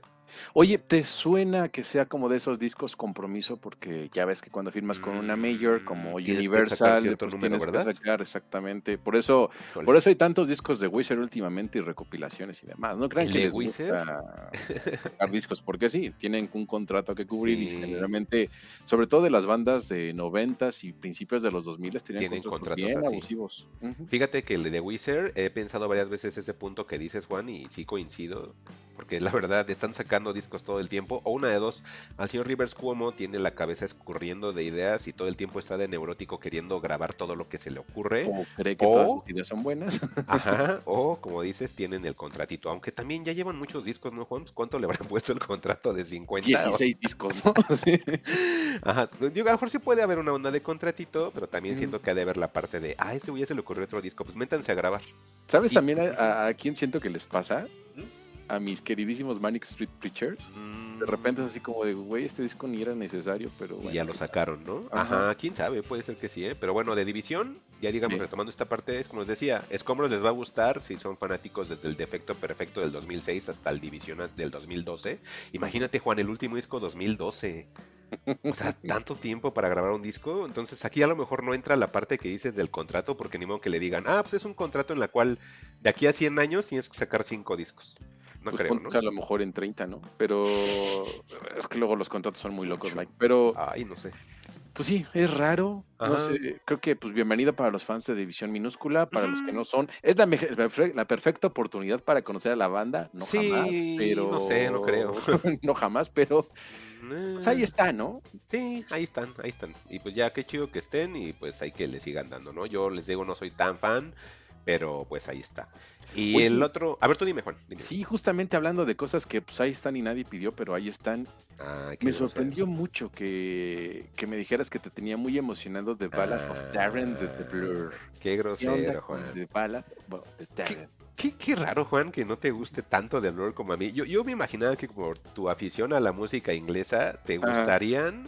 Y, y me llamó mucho la atención que dijiste de manera muy grosera y despectiva, Juan. Ay, pues sí, pues es que Blur cada disco es nada más sus sencillos y lo demás es paja. Yo, ¿qué? O sea, tiene como tres discos redondos, Juan. ¿Cómo te atreves? Sea, estos son como. No, no tanto, no, no. Ya iba a decir una tontería. como- ¿Cómo te atreves? Iba a decir, ah, sí, no, no, no, no, me tuve que detener, pero lo voy a decir nada más para que se No, burlen. dilo, ¿no? dilo. como Iba a decir que eran como mis Radiohead, pero no, no, No, es Radiohead que no lo Radiohead, puedo no, comparar. sí, más respeto. No, sí, por eso dije no, detente tampoco. Pues bueno, te lleves la la, la discografía vaca, de ¿no? Blur son nueve discos. Sí, Y sí sostengo que Blur que hacía discos innecesariamente largos, porque eran discos de como de una hora, hora diez. Y por ahí del track 8, como que decías, bueno, sí, Ya está padre aquí, pero ya después era como, no, ya te estás repitiendo esto como que sobra. Pero, pues nada más, ¿no? De- del último disco que escuché de ellos fue de Magic Whip, también igual, igual la misma fórmula, un par de excelentes sencillos y ya desde lo Sí. demás era así como de... mm, Magic no me gustó tampoco. Tanto. Y lo mismo pasa con el Think Tank. Este, disco favorito de Blur, para mí, Park Life, no sé. Estoy como que entre el Park Life y, y The Great Escape, no sé tú, Mike. Ay, pues yo como soy bien hipster, el Leisure. y, y me gusta también entre el Park Life y el Modern Life is Rubbish. Es que fíjate que el Leisure, que es el primerito de la banda, Ujú. este, mm, lo, lo sentía punk, ¿sabes? Sí, traía una onda medio shoegazera, según yo. Ajá, lo sentía como punkcito en la forma en la que estaba grabado, pero sí siento que Leisure es como de los discos fundamentales de ese movimiento que le llamaban shoegaze. Ujú. ¿Sabes por qué le dicen shoegaze, Juan? Sí. ¿Sí sabes? Sí, pero diles. Ah, iba a decirles. Lo que pasa es que shoegaze, si hacemos la traducción literal, no estamos equivocados. Sí significa mirar a los zapatos, o sea, mirarte los, los zapatos. ¿Por qué? Porque decían que los que tocaban esa música como atmosférica, como, como si estuvieras en una especie de sueño, como una onda ahí como... Pues sí, atmosférico, ¿no, Juan? Normalmente ese como sonidito como muy como en un trance, ¿no? Esa es la palabra como en un trance. buscando. Ándale, sí, como que hay banditas así que tienen como esas, esas partes atmosféricas, como dice Juan, como de un trance, pero muchas bandas de rock tienen como esa parte combinado a veces con el post-punk, ¿no, Juan? Y Ajá. son canciones en las cuales son muy lentas y cadenciosas y normalmente dicen que los que están tocando esa música están agachados viendo al piso. Entonces por eso dicen Pero ¿por qué están agachados ese- viendo el piso, Mike? pues porque están pensando en muchas cosas. Son como Tan- in- tan con pensamientos introvertidos, ¿no? Ajá, son como introvertidos y así como, como Pues los mira, yo, yo lo que conocía a Mike era A justamente el shoegaze, el, el guitarrista estaba viendo los zapatos porque estaba tan frito, se había metido tantas madres Ah, que estaban ah, así mira. como que en el trance justamente tocando como que esas notas así todo, todo el tiempo, ¿no? Ah, e- ese- ese- esa definición, Juan, es como cuando dicen las, la- las tías. No te juntes con ellos porque son marihuanitos. Ándale. Tu amigo Tachas tocando la guitarra justamente Eso, era la ¿quiénes son estrella del shoegaze. Pues la banda esa de Juan, de, de los marihuanitos. Ay, los que nada están agachados. Ay, sí se ve que están bien marihuanitos, ¿verdad? Y miran y cantan, llevan como 15 minutos con la misma nota. Así que- Pues ese es el Sí. shoegaze, ¿no? Entonces, eh, el Leisure me gustaba mucho por eso. Pero el que nos tiene en este momento, Juan, y que a lo mejor va a hacer que tengamos opiniones, es el de The Ballad of Darren, la balada de Darren, eh, que es el sencillo que estrenó la banda al momento de que iba a decirnos que iba a sacar un nuevo disco. A mí desde que escuché el sencillo, Juan, y la de Saint Charles Square, me gustó. Sobre todo dije, esto es Blur. Ya, o sea, desde, desde esa dije, ese es este Blur. Luego sacan The Narcissist, que yo creo que es la mejor canción del disco. Y también la sacan como sencillo. Eh, aquí es bien raro, Juan, porque ese es el primer disco de Blur. Yo pensaba que era un error de Spotify, porque al principio no sé cómo diablos configura Spotify, que los discos, cuando los escuchaba así por álbum completo, porque a veces me, me da la senectud gente que nos escucha, y en lugar de escuchar una playlist como persona moderna, eh, civilizada, de repente se me ocurre buscar un álbum y escucho el álbum, el álbum completo. Creo que una vez le dejé sin querer el, el orden, el orden de las canciones por orden alfabético y entonces Ajá. agarraba un disco y pues obviamente las canciones estaban en desorden y sí las sientes. O sea, yo de verdad os invito a retomar la escucha de un disco completo, de una banda, porque sí, a los veces... Sí, porque pareciera que, que- que hasta el orden de las canciones no tiene un motivo, pero sí lo tiene, gente, de verdad que sí lo tiene.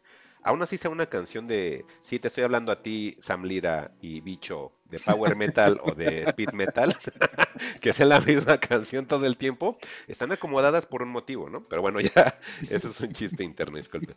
Eh, a lo que yo quería llegar era eso, de que lo ten- yo pensaba que lo tenía mal, Juan, porque cuando escucho este disco, sentía como que no había un orden, ¿sabes? Sí. Y, y eso es lo que a lo mejor sí quizás podamos coincidir, pero se me hacía que el orden de las canciones no era un orden que te mantuviera en el disco al 100%. O sea, yo un ejemplo me saltaba de la 4, aquí está, Russian Strings. La 4 y luego ya, por ejemplo, que se saltaba hasta de Narcissist, esa canción de, de Everglades era así como de, "Mm, ¿esto qué onda, no? Eh, no sé, había ahí como así como ese tipo de desorden que me sacaba como del mood del disco, Juan.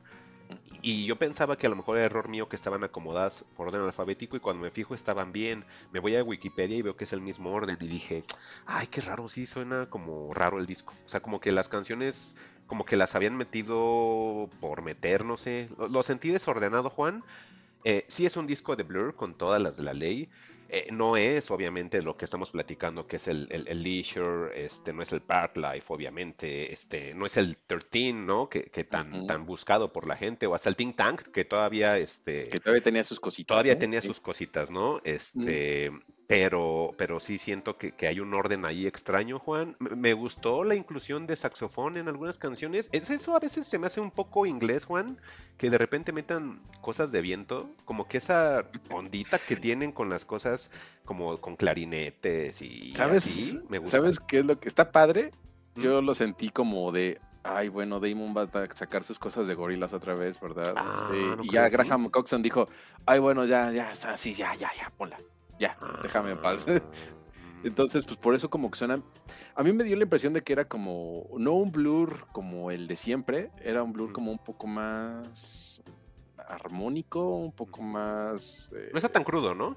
Es más pop, ¿no? más circense, así como que lo sentí. Mm, Y, y lo que dices sí es cierto, porque de repente como que el disco te mete en, en la armonía, ya sabes que ujú, un disco completo tiene un concepto, ¿no? Y tiene Sí, una sí. idea, por eso, por eso tiene un orden, tienen como que la idea de, de meterte de cierta forma, pero llegaba, no sé si era por cómo estaban ubicados los, los sencillos o algunas canciones como que sí te, sí te pateaban para afuera, ¿no? Así de repente estabas y de repente, no, esto ya no, ya no me gustó, o esto ya me aburrió.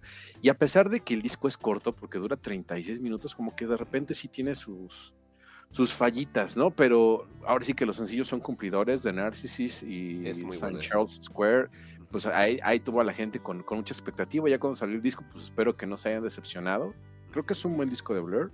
Sí. Es, un- es un buen regreso, es una buena. Creo que tiene pues toda la intención de, de sacarlo de gira, ¿no? Como ahorita están sí. dándole la venir. vuelta al mundo. Que van a Al venir Corona la vienen, ¿no? A presentarnos este, este disco de The Ballads of the Darren, que Seguramente. seguramente les van a decir la gente, canta Park Life, en lugar de, de The Narcissus. Song ¿no? two, Song two. Song two. ¿Sabes que a La mí de no me las lechitas. Ah, Coffee and TV. ¿Sabes que no me gusta Song 2, Juan? A mí, fíjate que el, el FIFA 98 lo, lo tatuó dentro de mi Ah. subconsciente y no me molesta la canción, Ujú. pero Coffee and TV sí me molesta. Es, es- es como el creep, ¿no? Así de, Ujú, ujú. Toquen las de la lechita. A ver cómo se llama, cabrón. Si me dices cómo se llama, te la pongo. pues ya sabes, la de la lechita. Es que está bien bonita. Ah, sí. Ay, qué mala onda. Pues mira, yo. Chistes ahorita- de viejos que sus hijos no entenderán, pero bueno. Ahorita que estás comentando, Juan, este, que, que, que, que tus discos favoritos y así que recomiendas, ya nos mencionaste algunos, yo también ya mencioné algunos, pero yo creo, Juan, que si quieren entrarle a Blur y no saben por dónde comenzar o por qué disco comenzar, lo que hemos como creo que platicado es de que casi siempre tu mejor amigo son los recopilados. Y yo creo, Juan, que este recopilado de Blur hace lo que dices, que toma los mejores sencillos de cada disco y te los pone en un solo disco. La, la portada es muy bonita, es muy El icónica. de las cuatro caritas. Exactamente, vienen los cuatro integrantes de Blur eh, dibujados como a lápiz. Viene ahí este, este Graham Coxon, Damon Albarn, eh, Roundtree, que no me acuerdo su nombre, y Alex James. Sí. Entonces ahí vienen los cuatro y, y, pues está muy bonita, es muy icónica la, la portada. Si quieren como que la experiencia completa, no tan recomendada, hay una versión de dos discos que el cintillo es creo que de color azul o color rojo, me acuerdo en ese entonces. La versión normal pues tiene su- sus 17, 18 canciones más o menos y ya la edición lim- este, limitada o especial tenía un disco doble y a veces tenía hasta un DVD, creo otra versión adicional. Es que en ese entonces, como obviamente si querían darle un valor agregado a las ediciones físicas, podías encontrar tu versión normal, la versión limitada y en ese entonces estaba muy de moda meterles DVD y te ponían un DVD de videos, Juan. Entonces Sí, hay varias versiones del best of. Pero creo que ese, ese, esa recopilación que, recu- que comenta Mike, que si no mal recuerdo es como del 2002, Ujú. creo que es la más potentita, porque la otra como que ya traen cosas que la verdad no, no están tan, tan padres. No, y está como bueno. A mí me gusta mucho ese disco, la verdad. Aunque, como el disco, como dice Juan, es del 2000, ahí todavía no lanzaban el Think Tank. Este, a ver si algún día sacan un recopilado en el cual venga del Think Tank al este disco Es que nuevo del según, ahorita lo estoy buscando, según yo sí lo tiene, pero... ¿Tú no entraba o sí? Pero no, es que hay como dos recopilaciones, así lo que decías. Ah. Sí hay como una del 2010, si no mal recuerdo, pero no sé si... Es que tengo la duda, de porque hay un disco que tiene como una portada de un hipopótamo, Ajá. pero no sé si es un en vivo en Hyde Park como Ah. tal es una, es una segunda recopilación ya, porque creo que incluso trae cosas de The Magic. Porque, por ejemplo, de lo que te decía de los recopilados, Juan, eh, el, el- el Think Tank tiene un sencillo que yo creo es muy famoso, que es. Crazy Beat. Sí. Y Crazy Beat es como, ¿sabes qué? A veces pienso que Crazy Beat eh, pudo haber sido una rola de gorila, ¿sabes? De hecho, ¿Verdad? Sí. Ajá, Crazy Beat es así de, "Mm, esto es de yo creo que gorilas. hasta les ha de haber chocado tocarla, ¿no? Pues no, esta es de gorila. Es ¿no? que es de gorilas, ajá. Si, si son fans de gorilas y no conocen Blur, eh, pueden entrarle, como decíamos, por este disco recopilado, así es The Best of Blur. Vienen unas caritas dibujadas ahí como a lápiz y con colores. Y les comento de lo de, de Crazy Beat. Así buscan el sencillo en YouTube, eh, Crazy Beat Blur, para que ahí se den una idea y a ver si concuerdan Ah, que es no. gorilesco. Sí, ¿Qué? mira, me, me acabo de meter rápido a Apple Music para ver A qué ver. onda. El, el disco del hipopótamo, el Ajá. Park Live, es un disco en vivo. Pero hay dos recopilaciones de Blur, este, la, la del Best of que dices, Ajá. y hay otra que se llama Midlife Blur, Ah. uh, gu- a guide, uh, Beginner's Guide of Blur. Ah, ah, y, sabía. esa sí está como, pues, ¿qué tendrá? Como sus veintitantas canciones, ¿no? Ah, viene Crazy Beat. Mm, Viene Crazy Beat, no, no viene Crazy Beat, Es. pero... eh, Nah, que no sacan bolas, que busquen el de. Aparte, el arte está bonito, ¿no, Juan? El de of. Realmente es de 2009 justamente esta recopilación. Ajá. Yo- Este, pues trae buenas cosas. Me gusta The Good Song y este Battery in Your Leg, que hay, Ujú. creo que esas no las trae el otro, el, el otro como tal. Pero eh, mejor pues, ahí váyanse a la está. discografía. Pues sí, pues ahí está. Ya hablamos de Blur, eh, qué onda con Blur, cómo le pueden entrar, etcétera, y ya. Y escuchen Crazy Beat en YouTube, y ya. Y la otra canción, o mejor dicho, Juan, el último disco que escuché ya que tú no estás dando ninguno, entonces, y al final pues conoces... Es que, estoy es que comentando. escuchamos los mismos, este. Sí, por eso te digo que al final estás, estás diciendo, ajá, exacto, y conoces lo mismo que estoy diciendo, entonces está chido porque sí estamos platicando los dos. Eh, pues es el nuevo disco de Queens of the Stone Age, Juan. Que lo teníamos pendiente desde hace como un mes. Sí, que yo confundía que a lo mejor era el, el Billions, pero no, es nuevo, el tal In Times New Roman. Me, me imagina Ujú. como si el nombre tuviera nombre de una fuente de Word, Juan, así de Types New Roman, ¿te acuerdas? Y este es, en lugar de Types New Roman, es Times New Roman, ¿no?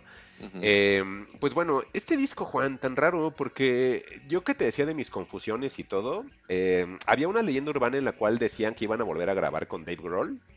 Eh, sigo esperando otra vez esa colaboración, porque nada más está ahí como que mencionándolo, y, y pues nada más participaron, me parece que en el Songs for the Deaf. Y Ajá. párenle de contar, y eso estamos hablando del 2001. Otra vez una banda vintage, Hablando- Juan.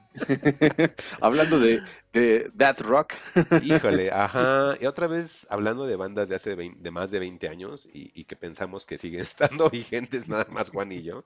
Y, y bueno, eh, Queens of the Stone Age, Juan, que mm, mm, eh, yo, yo creo que Queens of the Stone Age, desde Lullabies to Paralyze, ha estado como tocando, mm, si no eh, lo mismo, que, que no está mal, porque creo que ahí como que quisieron ellos sacar su propio estilo, porque ellos vienen Oye, como de una de- cuna. quiero detenerte un ¿Ah? poquito, porque yo siempre he tenido esa, esa duda, porque A según ver. yo, Queen of the Stone Age es como Stoner Mm, para posers, pero Ajá. ¿puedes definir lo que, no- es el Stoner y quién sería el representante realmente chido de, de este género, del que cual se supone pertenece Ah. Queen of the Stone Age? Ah, mira, pues el stoner.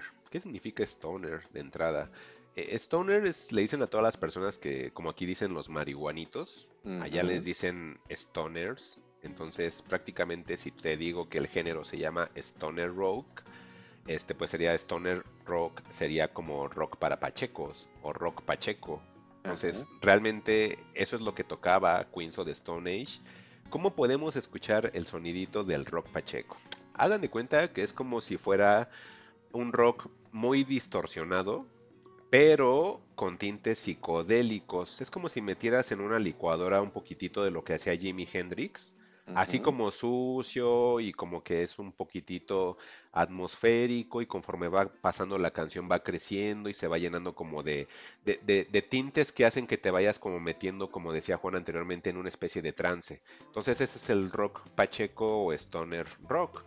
Y de ahí es donde parten bandas que toda la vida la gente tiene esa discusión que me acabas de hacer, Juan, de quiénes son o quién es la banda principal de esta onda del stoner rock. Eh, muchos se van por Caius, eh, que de hecho Caius, eh, después de que se separa Caius, hay un integrante que por ahí se va a Queens of the Stone Age, Juan. O sea, Queens of the Stone Age se basa o se forma en las Ajá. cenizas de, de Caius, o Kius, que se escribe. Eh, otros dicen que a lo mejor el principal podría ser este mm, Monster Magnet, que yo no creo, porque Monster Magnet sí es más contemporáneo y yo creo que es un poquito más metal, no es tanto stoner. es como- yo creo que ellos entran en la onda de stoner metal, que también lo hay. Vaya, hay una cosa que se llama Stoner Doom, Juan, que está como muy atascado, luego te paso ejemplos. Pero yo creo, yo, yo, yo, yo, yo, que hay una banda que se llama Sleep, que si ustedes buscan el logotipo, el logotipo es muy conocido, o sea, la tipografía de Sleep es muy, muy reconocida. Yo, yo creo que Sleep sería como de los pioneros de esta onda del stoner rock.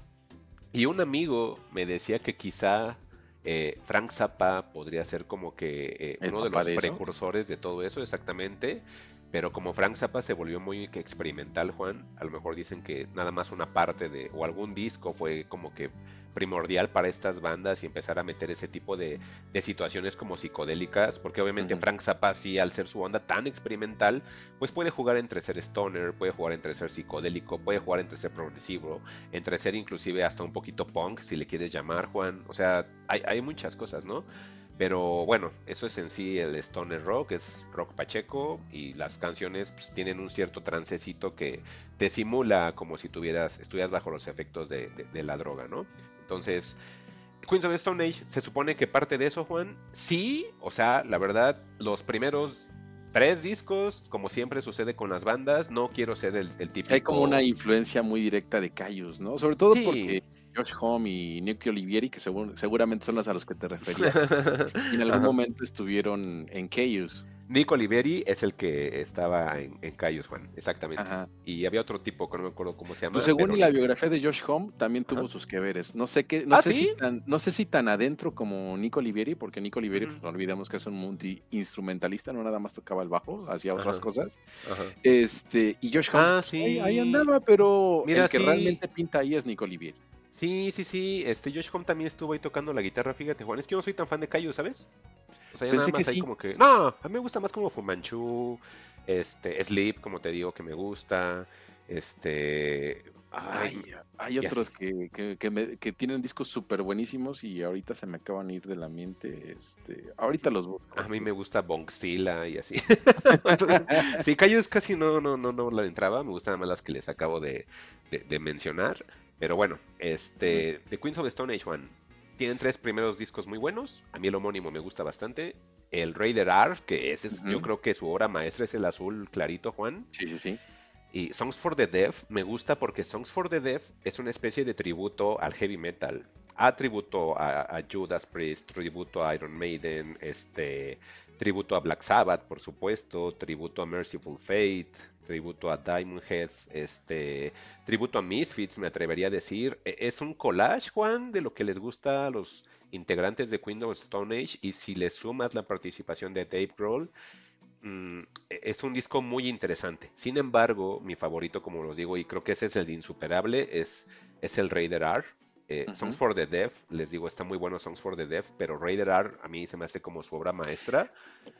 Y hoy día, Juan, en. Times New Roman, mm, sí es una banda que dista muchísimo de esa etapa de Queens of the Stone Age. Esto ya es más el, e, el, efecto por lo que ha pasado Josh Home, Juan. Siento el disco personal obligado, como que, un- como que navega en esas dos partes. Entre personal porque hay letras que hablan un poco de la situación eh, mental de la que está atravesando Josh Home por su separación, este, por la pelea que ha tenido con algunos productores, con integrantes de la banda, eh, problemas creativos, Juan, eh, obviamente abuso de sustancias, eh, eso y, y el, el- el lidiar que ya no está como en el reflector como en su momento cuando sacaba eh, videos como No One Knows Juan, como Six Six Six, o sea, que, que estaba inclusive en las listas de Grammy, de Billboard, Juan, y que de repente ya no tengas ese reflector y que sientas que por la vida te está yendo mal. Hay algunas letras que hablan de eso, se sienten personales, Juan, sin embargo, la producción a la cual ya nos tiene acostumbrado este, la gente que trabaja con, con, George Home en, en Queens of the Stone Age, eh, hace que no lo sientas tan real, ¿sabes? Como de encargo. Por eso te digo que está entre el personal y encargo ahí muy raro. Y la verdad, la El melodía no de me olvide, ¿no? Sí, y la melodía de las canciones, Juan, pues estas canciones las puedes meter eh, del Era Vulgaris a, a cualquier disco que quieras, salvo los tres que les digo. Y yo creo que eso es lo que no está como tan interesante. Pero si lo, si lo ponemos en el contexto actual 2023 y una banda que toque este tipo de rockcito, casi no las hay comercialmente hablando. Entonces, bajo esta situación, el disco es pasable, Juan. O sea, digo, "Ujú, está bien.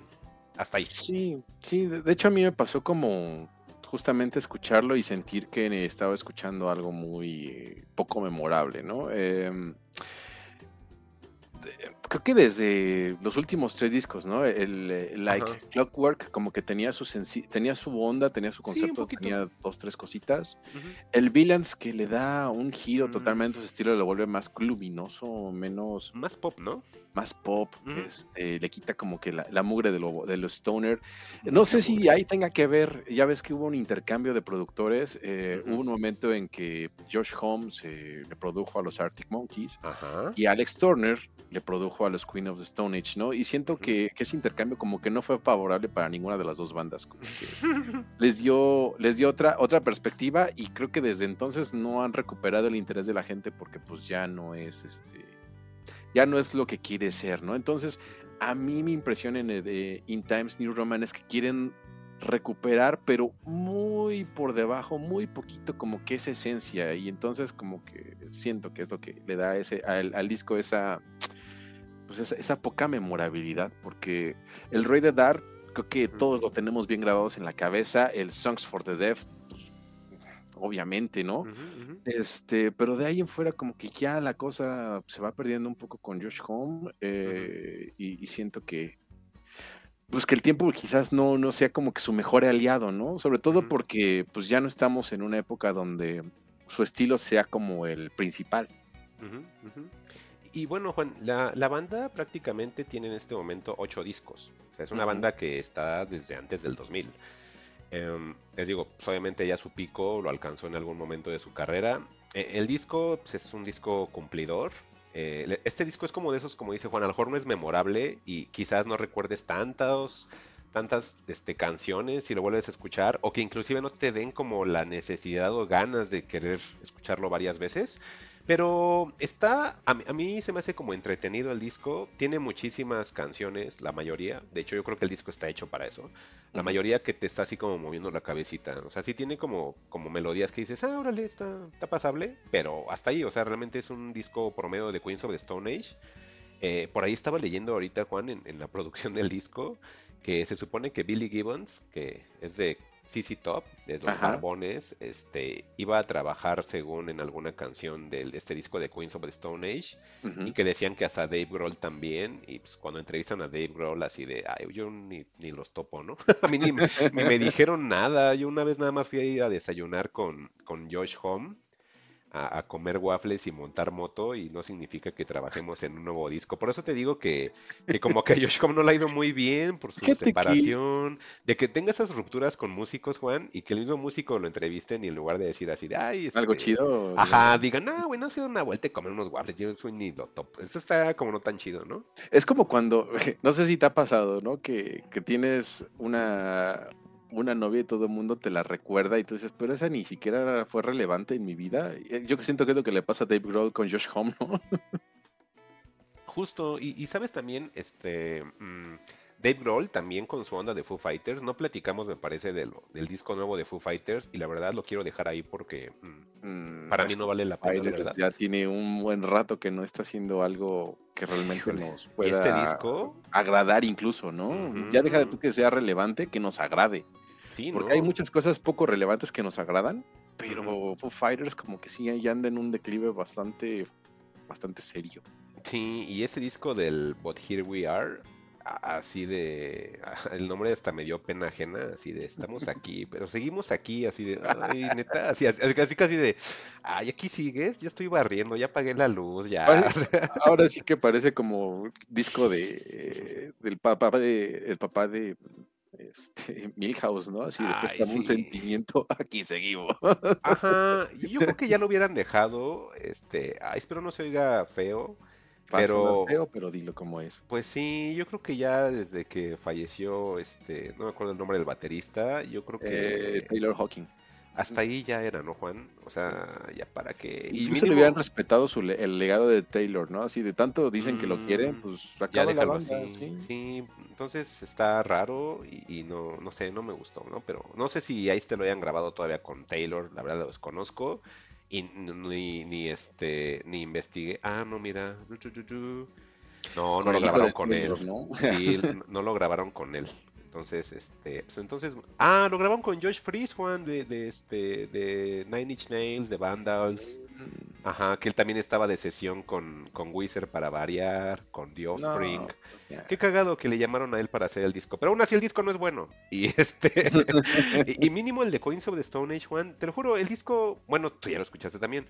Este. mm, Mínimo si mueves la cabecita así. Ah, ok. ni, ni, Sí, ni, tiene ni, sus momentos, pero Y acaba, y ya.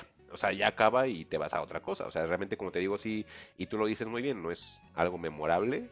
Pero cuando lo escuchas es así, ti, ni, ni, ni, ni, ni, ni, ni. Pero el problema es que no tiene unos coros que, te, que, que se te graben. Y eso es lo que también a veces me causa un poco de conflicto porque digo, ah, ok, entiendo, este Queens of the Stone Age, ya no vas a hacer ese stoner, como dices Juan, mugroso, pero pues, mínimo que ya no vas a hacer go with the flow, ¿no? Yo siento que esa es la, yo ese es el pináculo de la carrera de los Queen of the Stone Age. Ya de pero- para abajo, ¿no? Porque Six Six Six, Ajá. como decías, está chida del era. Sí, ajá. Burn the Witch también tiene sus cosas Ah, de Witch está for bien bueno. Paralyze, pero pero pues ya como que le vas baja- vas buscándole más y como que es difícil encontrar, ¿no?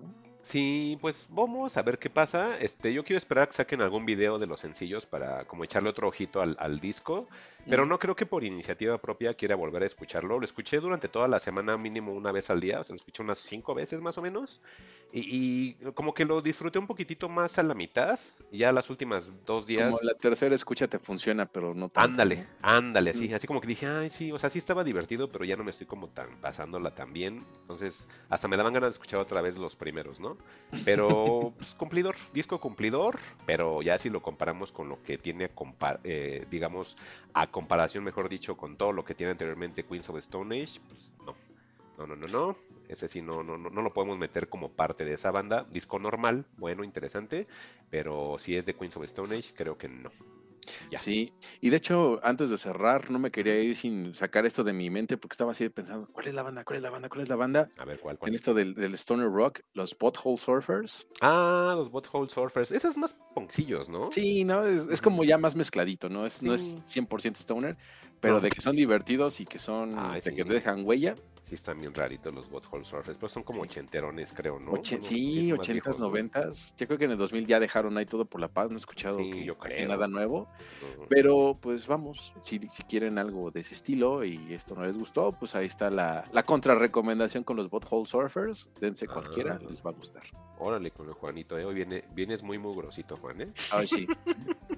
Y, y pues hablando de cosas mugrositas, Juan, pues los temas, ¿no? Pues con Este, qué mugroso tema vamos a empezar. Pues fuiste, fuiste al cine a ver anime, Juan. A ver, a ver, explícame mejor, tú dime. Bastante cruel tú. A ver, Juan. Nexo, pero sí, este, con Ichiwa Fest, ya sabes, este link de chicas que trae películas de Japón para México y Latinoamérica y que le está yendo bastante bien. Ah, qué bonito. Como que tienen buena mano para traerte películas anime, Son ¿no? fans, La- ¿no? Sí le saben, son Sí, fans. claro, e- eso, es- eso está chido, ¿no? Que cuando el fanatismo se te vuelve tu profesión y lo haces bastante bien, qué bonito. Te entregas buenas cosas, ¿no? Anteriormente les fue bien con la esta de Demon Slayer. Y ahora, pues nos les cumplen el, el sueño húmedo a todos los fans de Slam Dunk, esta, este manga noventero que tuvo su anime también este, en los noventas. A nosotros en México lo conocimos justamente en los noventas por el anime serie, que ¿no? transmitió en, en Claro. Canal 7. Ahí conocimos las aventuras de Hanamichi Sakuragi y de Rukawa, Akagi y compañía. Y el gorilón. El gorilón. Este, no sé si tú sí veías Slam Dunk, seguramente sí, ¿no? Ese gorilón, Juan. Obvio. Sí, es que. eh, ¿Qué eh, recuerdas de Slam Dunk? ah, que era bien divertida y que Sakuragi me hacía reír mucho. Y, y yo la veía por eso, porque a mí el básquetbol me da flojera. De hecho, los episodios donde jugaban básquetbol no me gustaban, ¿sabes? y era bien chistoso porque en la escuela todos decían, ay, me choca que nada más estén hablando. Y yo no les externaba que a mí me gustaban más las escenas de, de tonterías de Sakuragi y sus estupideces en la escuela que verlos jugar. Porque ya cuando iban a jugar, yo lo, presen- yo lo presentía, perdón, yo lo percibía así porque a mí me gustaba el personaje, no tanto el deporte a lo que trataba el anime, ¿no? A mí me gustaban las aventuras del personaje. Entonces, cuando el personaje jugaba básquetbol, al querer comprometerlo y cumplir su objetivo, lo hacían a veces muy serio. Sí. Y, ya, y no me gustaba. Entonces ya era así de, ah, es que Hanamichi no es serio. Ay, que Hanamichi es un estúpido. Déjenlo estúpido, ¿no? Entonces, cuando eran sus historias en la escuela o su vida personal de que es que Yakuza, me daba mucha risa. Y ya Mm, cuando jugaban y que se tenía que poner serio para estar a la par con el tal Rukawa o lo que decía el gorilón, yo así de, ajá. ay, es que serio no me gusta. Me gusta que sea bien estúpido. Como un Goku y como un Luffy, así, un Naruto. A mí me gustan esos personajes japoneses idiotas. Tipo Ajá. Jackie Chan, ¿no? Así que Jackie Chan es como estupidito y ajá, eso a mí me da mucha risa. Como que se me hace una onda muy teatral, Juan, ¿sabes? Y, Sí. cuando investigué lo del kabuki y que así era, dije, ah, es que ese personaje lo tienen tan bien desarrollado. Pues mira cuántos años tienen haciéndolo desde teatro, ¿no? Entonces, a mí esos personajes estupiditos, sé, sé que suena despectivo, pero es que necesitan verlo, ver todo lo que hace el personaje y decir, Es que están es tan fuera de lugar en las situaciones que, ajá. que lejos de que te quedas así como que, ¿qué? es Te da divertido. risa. O, o al mismo tiempo también regresas al ¿qué? Ajá, es muy Incluso el divertido. mismo anime, ¿no? Ya ves que, que hacen como sus, sus escenas más caricaturizadas cuando Sí, están fuera de muy lugar y exagerado. hacen sus caritas así todas ridículas. y Sí, y yo no como, conocía eso. O sea, como Slam Dunk fue como los primeros animes que vi. de ese tipo. Entonces era algo muy diferente a lo que estaba acostumbrado, ¿no? O sea, aquí no iban a ser las tortugas niña contándome un chiste, o el conde pátula, o este o, Inspector Gadget, o sea, no eran así personajes con ese tipo de humor que yo ya conocía, o sea, esto era así de, ¿qué? Así de, ¿qué pido? ¿Por qué su cabeza es así? O ¿por qué sus ojos blancos? O ¿por qué, ay, un chipote y está caliente? O sea, todo era así como, ¿qué es esta tontería? Entonces, ajá, a mí... ahí jalándole la papada a su entrenador, y a ver, ya dijimos el, fanatismo por la serie, a lo mejor se escucha muy, muy noob, como dicen los chavos, porque pues no somos como tan expertos de anime, bueno, Juan sí, yo no, yo de lo más comercial que veo, ¿no? Pero la serie ya creo que estamos diciendo que está muy pues, Es que, claro, es que eh, hace lo que voy, ¿no? Lo que, lo que quería confirmar un poco, que es una serie querida, ¿no? Que es una serie que sí vive en el inconsciente de la gente que de esa época, ¿no? Y la sala me lo reflejó muy bien. Había mucha gente de 30 y 40 años, en su mayoría, viendo las aventuras ah. de, Slam Dunk en el cine. Había unos que otros menores de 20 años que también me sorprendieron un poco. Dije, ah, ok. Pero no olvidemos que pues el autor de Slam Dunk es Takehito Inoue. Inoue pues es un autor este prolífico, ¿no? Él pues tiene ahí sus sus dos que tres mangas chidos. Este, yo lo recordaba por más por Vagabond, que igual es la vida de un, de un Ronin. Pero pues Slam, Slam, Dunk a nivel manga pues también es como que de estas series de culto. Ahorita justamente lo empecé a, a leer, pero no lo podía empezar porque como compré tomos saltados, Empecé fue el 2, tengo ahorita el 4. Ya me encontré el 3. Tengo que encontrar el 1 para empezar bien. Si no, no puedo. O sea, psicológicamente no puedo empezar por un número saltado. A pesar de que tengo más o menos la idea de cómo, de cómo iba la ¿Dónde ibas, ¿no? Ok. Este, pero bueno, em, el anime que transcurrió con 101 episodios. No sé si se transmitieron los 101, eh, los 101 en México. Me da no me acuerdo haber visto el final. no. el, anime en realidad terminó inconcluso. Y justamente la ah. película le viene a dar este, e, el, toque final a, esa animación de, Slam Dunk, aunque estaba, estaba investigando un poquito ayer y no tiene el, final del manga como tal, porque el final del manga es un tanto triste y un poco oscuro. Aquí quisieron quedarse como que con, la sombra de, de, algo un poco más positivo, ¿no? Y pues bueno, lo primero que vimos, no sé si quieras proyectar ahí el trailer para que te des una idea de, cómo está la película, porque em, el, como tal, eh, la gente estaba muy asustada con el, el, CGI de la película, ¿no? Como que lo veían un tanto robotizado, un tanto cuadrado, como que los movimientos no eran con la naturalidad suficiente o recordando a ese slam dunk noventero, pero vamos, pues ya pasaron 20 años, ¿no? Entonces, pues no podía tomarlo por ahí incluso la misma película es consciente de que ya pasó mucho tiempo y que quizás la gente no tenga tan presente, salvo que fueras muy fan de Slam Dunk, pues la historia de, de Rukawa, Sakuragi, Akagi, Miyagi y Mitsui, ¿no? Este, y, muy brillantemente este, empieza a, a, usar un hilo conductor paralelo a contar dos historias, ¿no? Vamos a ver eh, uno de los partidos decisivos contra la preparatoria de Sanón, que la preparatoria de Sano, perdón, es como que el, máximo representante del básquetbol en Japón y es el rival a vencer. Y Shohoku pues va a ser el contendiente, ¿no? Em, y del otro lado pues nos va a presentar eh, la historia un tanto retrospectiva de, de Ryota Miyagi, ¿no? Él no en el anime pues no era el protagonista, ¿no? Los protagonistas son Sakuragi y Rukawa, pero pues estos dos, eh, perdón, eh, Miyagi pues tiene un, un, fondo pues bastante interesante, ¿no? Entonces nos empiezan a platicar su infancia, este, la relación que tenía con su hermano, con, su madre, este, nos, nos platican que es huérfano, y cómo eso le forja un carácter, ¿no? Que, le va a hacer destacar en, su vida y en el baloncesto y justamente en el partido, ¿no? Y, aunque él es como el, hilo conductor principal, pues también vamos a ver otros flashbacks para platicarnos un poco la historia de, de Mitsui, que también tenía ahí como que sus ondas medio medio de chico banda, ¿no? Que, que era como peleonero, casi casi que yakuza pero ya sabes, de esos yakuzas de preparatoria medio tontos, ¿no? Este, el, sueño de Akagi, ¿no? Que él se tuvo que, que él cuando entró al equipo, pues por su altura y su, volumen, pues era un candidato ideal para jugar baloncesto, ¿no? Y que la gente le tenía envidia y, le molestaba mucho que él soñara con ser campeón, porque pues ellos no, no tenían esas posibilidades, ¿no? Entonces, pues entiendes un poco la, las ganas de, de querer ser campeón y al mismo tiempo que la gente, así como tenemos la, la- la historia de los cangrejos mexicanos, Ujú. te das cuenta que hay la historia de los cangrejos japoneses, ¿no? Sus mismos compañeros de, de esa generación le decían, pues no, nosotros no queremos ser campeones, ¿no? O sea, no nos imponga estos sueños. Y, y cosas así curiosas, ¿no? Y Rukawa, pues, ya, no sé si lo, lo, lo, lo retratan muy poco, pero pues lo suficiente como para que, que brille, ¿no? Porque Rukawa, pues en realidad es un simp, es este, un cuate que, que lo único que sabe hacer es jugar básquetbol y hacerlo bastante bien, ¿no? Incluso pues, se la pasa. En el, en el anime, pues todo el tiempo se la pasaba dormido, ¿no? Que era lo chistoso con Rukawa, que hasta andando en bicicleta se quedaba dormido y se accidentaba, pero pues por lo mismo de que estaba mamado y pues, no le pasaba gran cosa, ¿no? Lo de él era jugar básquetbol. Y Hanamichi, como bien decía Mike, este, este patiño, ¿no? Este que, que quería quedar bien con la hermana de, de, de Akagi.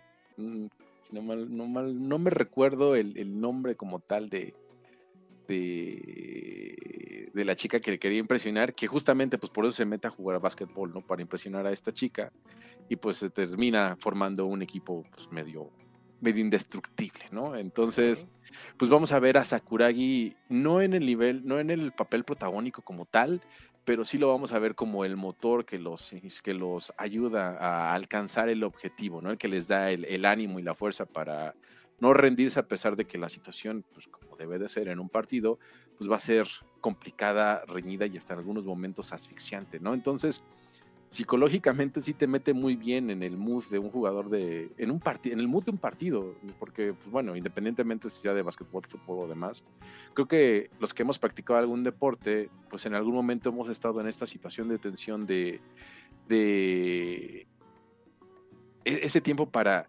que estás como compitiendo, ¿no? De que quieres ganar, de que quieres este, concentrarte para hacer bien las cosas, pegarle bien al balón, tirar bien la pelota, este, etcétera, ¿no? Como que te mete muy bien en esas atmósferas y cuando las cosas no salen correctamente, pues también te mete en esa depresión y en esa angustia, ¿no? Y cuando salen bien, pues en, ese, en esa emoción de, de que estás muy cerca del objetivo, ¿no? Entonces te lo clava bastante bien. La animación, si ya la andas viendo, que por ahí me da la impresión de que sí, es, es muy, muy original, según yo. A lo mejor alguien con un ojo mucho más experto me dirá, no, ¿cómo crees, Juan? Pero a mí me dio la impresión de que estaba viendo, de que estaba leyendo el manga y que lo estaba viendo cobrar vida, porque esos trazos y la forma en que, cómo estaban los fondos y demás, como que me daba la impresión de que las viñetas estaban cobrando vida y estaban jugando un partido de baloncesto. Y, me gustó mucho. El soundtrack, este, igual influye mucho en tu, en tu estado de ánimo. Cuando va a ser algún momento reflexivo, pues te mete con música reflexiva. Cuando va a ser un momento emocionante, te mete con música emocionante. Eh, me gusta mucho que haya como que una, una tendencia medio punk en, en esas guitarras, en esa, en esa batería, en esa, en esa voz de, de Ten Feet, que, sí que es la banda que, que usan para poder este, plasmar todo esto. Y pues creo que y Takehito Inoue pues hace un buen trabajo escribiendo y dirigiendo esta película para recordarnos de qué se trata Slam Dunk, para meternos en esa esencia de- del básquetbol, pero no nada más del básquetbol, ¿no? sino del ser competitivo, del querer lograr ser el mejor y pues las consecuencias que puede haber por, por querer llegar a, lo más lejos, ¿no? por querer vencer a este rival. Y pues bueno, la historia de Miyagi y de- de Miyagi Ryota pues es pues eh, eh, eh, es muy conmovedora, ¿no? Y, y sí te deja ver este pues todo un trasfondo que, que no le que le, que le suma bien a la a la historia, Mike. Y pues eso Fíjate que es yo, yo pensaba que era este como una película vieja que apenas la habían traído al cine, pero veo que es del 2022. Sí. Y la animación, pues sí se ve bien bonita.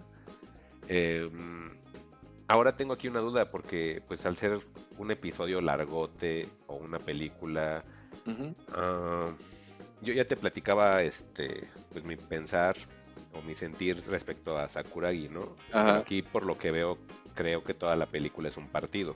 Sí. Ah, entonces, por ejemplo, yo que te digo, a mí me gusta ver que Sakuragi haga sus tonterías. Ajá. Aquí al ser un partido, me imagino que no es tan así, ¿verdad? No, sí tiene ahí como su, Su onda más seria.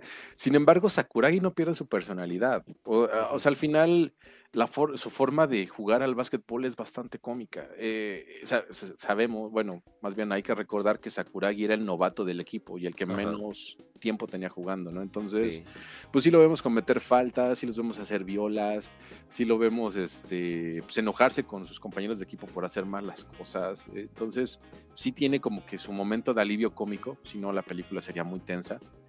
Él, ah. él, sí este, sabe cómo cómo desfogar esa tensión con su humor. O sea, sí, sí existe, pero no es tan marcado como en la, en la caricatura, ¿no? Entonces, creo que te ah. invita más a estar emocionado por el vaivén del partido, no tanto por por el, el, el, comic relief, ¿no? Que puede ser Sakuragi. el Sakuragi, ¿no? Ah, ok. Y este... Mm, sí se ven curiosos los personajes. Esa onda como entre animación y 3D le va bien. Eh, también avisarle a la gente que a lo mejor no había visto el arte como yo, que pues, o sea, sí se ven bien, pero tampoco esperen como una ultra animación, ¿no? Bueno, al menos yo en el trailer no lo veo así como wow, ¿no? O sea, sí se ve, se ve bonito, pero sí no, no, no, no lo consideraría yo como una animación top, ¿no? O sea, sí está, está bonita y mm, hasta ahí, ¿no? Pues, pues bueno, yo creo, que te invitaría, te invitaría a ver la película. Así como animación top, quizás no. Ajá. Pero sí, es bastante buena, ¿eh? Sí es muy cumplidora. Sí, sí se ve bonita. Yo creo que más allá de cumplidora, porque sí en el, ritmo del partido te, funciona bastante bien, ¿eh? Y, sí, porque ahí, veo las viñetas que dices que como que las animan. O sea, tal cual agarran una viñeta y veo que la, la animan.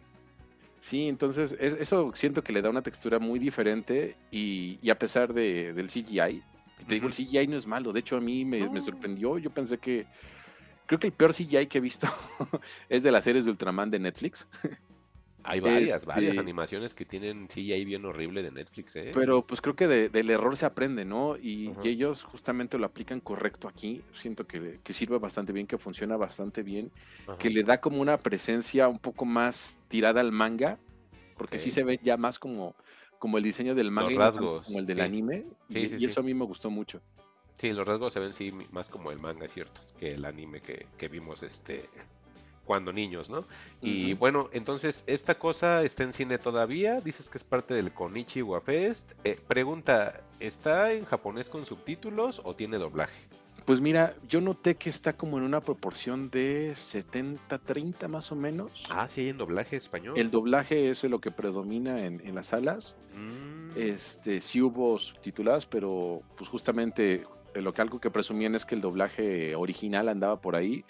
Si no me recuerdo el artista que, o el actor de doblaje que hace la voz de Vegeta, que también se las da, oh, soy la voz de Vegeta, hace la voz de, Sakuragi, entonces también anda por ahí y pues le, hizo bastante promoción a la gente y yo creo que por eso también es que la mayor, la mayor, la mayor cantidad de funciones están dobladas al español.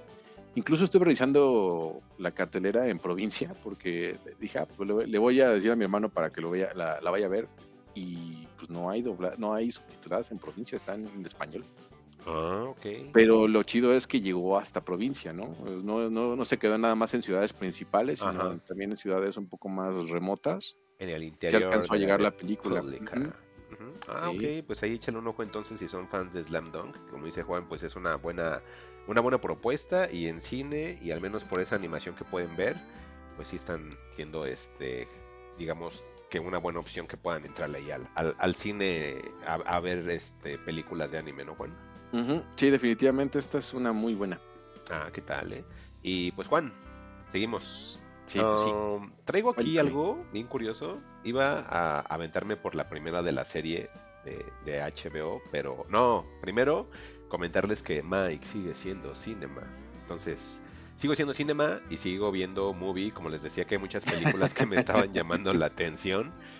Y esta película que vi de Cinema, que les digo, es bien raro, yo creo que hasta la gente que tiene movie va a decir, es que este güey está viendo las más populares de movie en lugar de que vea las, las del día, ¿no? Ajá, en lugar de estar viendo las que debería de ver un usuario de movie, este güey está viendo el, Transformers, el, el, este, el Rápido y Furioso de movie, ¿no? ahí voy. Entonces, esta película que decidí ver, Juan, eh, se llama Las Headers, así como si fuera los Juanes o los mics o los que tú me quieras llamar en plural, así se llama en inglés headers. Y en español el nombre Agárrate, Juan, porque finales de los 80 y súper agresivo todo. Escuela de jóvenes asesinos. Pero realmente la escuela, Juan, no es de asesinos. Esta película de Headers, si yo te doy el contexto ahora de qué trata, vas a decir, es que me suena más que se, se llame Headers a que se llame Escuela de Jóvenes Asesinos. Esta película, Juan, es considerada una de las primeras, sino que la primera que expone o que nos trae la definición de una teen movie, Juan. Pero obviamente Ajá. con los actores que nos podrían incluir en una teen movie de 1988, como Winona Ryder, como Kristen Slater, como Shannon Doherty, que todos la conocían por Beverly Hills. Entonces, eh, pues obviamente eran con actores y actrices de 1988, Juan. Y te digo, la quise ver porque todos consideran que es de las primeras, o la primera eh, película teen movie, con todos los clichés que tenga que llevar una teen movie, Juan.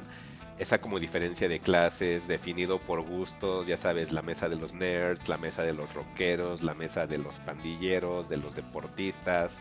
Las populares, en este caso, pues, son las headers, ¿no? Y que son puras chavitas que se llaman header, más una plus, que en este caso sería Winona Ryder, porque Winona Ryder no es header. De hecho, cuando todos ven que ella se, se junta con las headers, le preguntan, ay, ¿tú cómo te ¿Te llamas apellidas? ¿Tú, tú qué header eres? ¿Cómo te apellidas? Y ella, no, pues yo soy Verónica Sawyer. Y yo, ay, como el Tom Sawyer, qué bonito. Pero bueno, este, esta es una película tal cual, es una teen movie, Juan. Pero tiene como muchas particularidades que yo creo que la destaca de otras teen movies. De entrada, la forma eh, tan mm, teatral de llevar a cabo esto. O sea, muchas escenas, Juan, parecen que son escenas que tuvieras en un teatro. Porque sí se la pasan hablando y dando como especie de monólogos. Como de monólogos de crítica social, eh, crítica en este caso de esa separación de clases por gustos, por, et- por etnias, por, e- por cuestiones económicas. Vaya, todas las cosas que vienen en una teen movie que te lo disfrazan de comedia, pero están ahí permeadas, ¿no? Y como tratar de hacer una crítica de cómo es que se, se maneja esa separación aún en las escuelas. Esos ecosistemas, ¿no? Sí. Exactamente, pero aquí lo que me llama la atención, Juan, es que es una visión de 1988, en la cual hay cosas que hasta dices, uy, aquí se están quejando de esto apenas y hoy día afortunadamente ya no lo ves como algo normal o toda la gente lo señala que está mal, pero ahí en ese entonces no, porque era parte de su normalidad y ellos querían que se diera foco en ese tipo de situación. No voy a hablar de qué situación me estoy refiriendo, porque sí sería un spoiler muy grande de la película, sobre todo de eso se trata la película. Eso de, de jóvenes asesinos se me hace una tontería, Juan. E- Es realmente una teen movie, como te decía. Por ahí hay un pequeño situación de misterio, pero bien pequeño, Juan. O sea, realmente sí es, todo va encaminado a esto de las headers son populares. Verónica Sawyer, que es Winona Ryder, entra con ellas, pero como ella no es rubia, ella tiene el pelo negro, Juan, pues ella es así como la distinta, ¿no? Y su ropa es oscura, no es colorida, entonces es, es la cool, pero más cool porque se junta en buena onda con las headers y es parte de los dos mundos. Ya sabes, el personaje equilibrado Claro. para que todos se sientan que- identificados, ¿no? Oye, ¿y concuerdas? Estaba viendo aquí unos cuantos datos de la película. A ver si concuerdas con esos tres adjetivos que, que caracterizan a la película según ver, esto. Es ver, oscura, cínica y subversiva. Sí, sí, es muy cruda la película también, Juan. O sea, sí es curioso que esta película es una teen movie y se me pasó a decirlo como a lo mejor no tanto dirigido a teens. O sea, sí es una película de adolescentes, pero con una mirada adulta, yo lo podría decir, que hace que no entre como en esas escenas como cómico divertidas que normalmente incluyen las teen movies. Esta sí es como a lo mejor un poquitito más sombría, por llamarle de alguna manera, Juan. Y hay unas pequeñas escenas de violencia, este, que, que son curiosas, como un alumno disparándole a un maestro, cosas así. Que Le- ya les digo, se verán en la película, no son asesinos. Hay otra vez, y otra- Es una bola y de cristal, ¿no? Sí. y otra vez, pero no es una escuela de jóvenes asesinos. Son las headers y ya. Esta cosa de las headers, Juan, yo no tenía idea de la película, la verdad. Eh, después, revisando pues curiosidades o encontrando cosas, eh, en Estados Unidos es una especie de Party of Five esta cosa, Juan.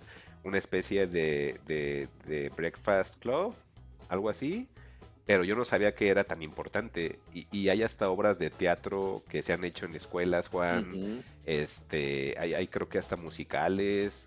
Entonces, yo no sabía que era tan importante, Juan, y dije, esto sí es 100% gringo, porque es muy importante para ellos y yo no lo conocía.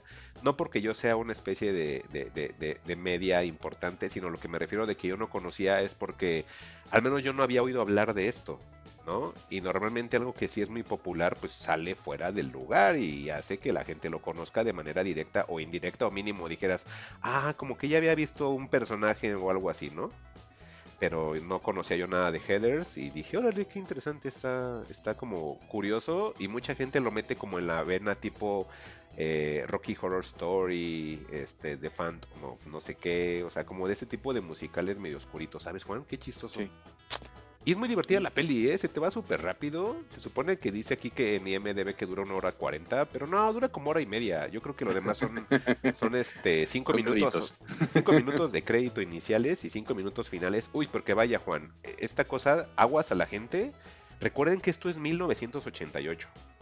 Eh, no, no, no son los 80 como nos marcan las series actuales o contemporáneas en las cuales dicen, ay, voy a hacer una sátira de los 80, pero las cosas de los 80 que tenemos que soportar y hay que recordarle a la gente, Juan, es que a veces hay escenas muy pasivas o que las escenas de crédito son muy largas. Entonces, esta película es de esas películas que comienza y agarra tus palomitas hasta que después de que empieza a cocinar tus palomitas hasta que terminen los créditos porque se te van a enfriar, ¿no? Entonces eh, hay, mucho tiempo en créditos, hay muchas escenas pasivas. Eh, Christian Slater lo van a ver en su máxima expresión, es decir, no actuando ni madres. Este Christian Slater es, híjole, no, no, no, este señor cuando lo vi dije, Ay, ese señor me caía Es como bien que te abraza un maniquí ya, ¿no? Ah, está horrible. Christian Slater es una piedra. Entonces, cuando salió una película, yo vi la película en el casting, nada más te ponen a Winona Ryder, te ponen a Shannon Doherty y a Lisan Falk. Y ya, están las tres chavas ahí. Y ya no salen ni en el póster este Christian Slater, ¿no? Ya le doy play. Y en la escena en la que sale él así. Para que te des cuenta el cliché del cliché, Juan. Él sale desayunando en, en el, en el comedor de la escuela Solito, como con una gabardina verde militar, playera negra, pelito así para atrás, Christian Slater modo. Y se acerca a Winona y, hola, ¿no quieres comer conmigo? Y así con su lechita de Tetra Pak y así, ay, qué tontería esta película. Pero Christian Slater actuó horrible. Pero eso no, no les impide ver la película. Está muy buena. Búsquenla así en Movie como Escuela de Jóvenes Asesinos. O en el buscador como Headers o Headers, si lo quieren pronunciar correctamente. Y ya, esa es la recomendación, Juan. Ando movie, eh. Ando movie. Andas movie. Hasta fui Yo- por mi capuchino en la mañana, Juan, porque soy movie. Más vale que hayas ido con tu, con tu saquito y tus Sí, bermudas porque está haciendo calor. Sí, sí, sí. Ando, ando cinema, chavos. eh, ando Oye, cinema. pero yo pensé que te ibas a traer Holy Spider. No, no la pude ver. Porque no me sentía de. de ¿No te sentías con el mood? Fíjate que yo a mí me pasó lo mismo, pero con otra película. Este, le, le escri- puse en Twitter ayer en la noche de que terminé de ver Prisoners de Denis Villeneuve. Ah. Está en Netflix. pues, dura como dos horas y media. Y cuando vi la, la duración, me como que la dudé. La tuve ahí como en la lista Sí. como mes y medio. A ver si la otra. A ver si Y, sí la puedo ver. este, y sí me la eché. Y qué buena película, ¿eh? Ah, Me gustó mucho. O sea, creo que, creo que, eh, creo que Villeneuve sí está ¿Qué este, pegándole duramente a, a David Fincher en mi, en- al Ah. puesto de mejor director chamón. Como que me gusta, ¿eh? Me gusta. Este, ya es una película vieja, es como de 2005, pero, pero pues bien- muy bien ahí, este, Jake Gyllenhaal, eh, Ah, ok, ok. Hugh Jackman, Paul Dano, Ok. este, María, María Bello, eh, sale hasta Viola Davis y mi Viola. hay un- creo que es un otro, eh, Terrence Howard, que también es como una suerte de Mm. Viola Davis, pero en, en, en hombre, Ah, pero con menor, ya menor rango. Eh. Este, un buen cast, una muy buena película, ¿eh? Ahora, ¿Nos ahora sí que el nombre? se llama Prisoners, hablando de, de- de personas que secuestran niños, como el de acá, de el platicamos la nota. Qué horrible. Ajá. Este, pues muy buena la película, ¿eh? Eh, te mete, es un buen thriller, te mete en, un- en una muy buena atmósfera. Ajá. Y, y pues bueno, ahí, ahí nada más la quería mencionar, este, para que la vean. Prisoners se llama la peli, Prisoners. ¿verdad? Ajá, prisioneros. Ah, ok. No sé cómo está en español, segu- ahorita déjame decir, porque seguramente va a ser algo así como privados de la libertad o algo así. De la, de la libertad asesina. Escuela de jóvenes asesinos, por Dios. Pero bueno, está Es bien. A ver, espérame. Es La Sospecha. La sospecha. Ah, y es de 2013. según- Ah, es bien vieja, Juan. Tus Sí, temas bien eso te decía- no, pero ¿eh? yo decía que era más vieja, como de 2005, pero no. Es de voy a 2013. platicar de una que es policíaca, Juan, y haz de cuenta que, que A capturan ver. los, los malos al policía. Ese es de A24 también. Y los malos capturan al policía y lo asesinan, Juan. Y entonces el, el, el IMSS de ahí de Detroit, como no puede operarlo, mejor le ponen partes de robot. Y Ajá. le dicen, le dicen Robocop. Y así se trata el Robocop, Juan. y dispara. no, pero esa, de, ¿esa dónde la viste, Juan? Es En ne- Netflix, Netflix. ¿verdad? ujú. Ah, ok, ok. Ahí, ya Lo- que se quejan de que no, se- no hay nada que ver, pues ahí está. Ajá, es lo que te iba a decir. Qué bueno que dices que de Netflix, porque te digo, a mí sí me ha costado como trabajo verlo. Y sí estoy viendo aquí el cast y está bien, ¿eh? Como dices tú, Gyllenhaal, Hugh Jackman, Paul Dano, este... ¿Quién más nos dijiste que estaba? Viola, Viola Davis, Viola Davis, cierto. eh, María Bello, eh, Bello, Ah, perdón, está bien. Terrence Howard, ah, y así. Pues ya con esos, ay, ya estás hablando de casi más de seis personas Ya nada más, importantes. te, ya, ya más falta mencionar a las, a las niñitas que son el motivo de la película. Mm, Este, ¿me va a mí o te va a ti? Te va a ti. Me va a mí. Y es que yo les quería platicar desde hace como 15 días de una serie que se llama This Fool, este Oh. tonto, que está en Star Plus.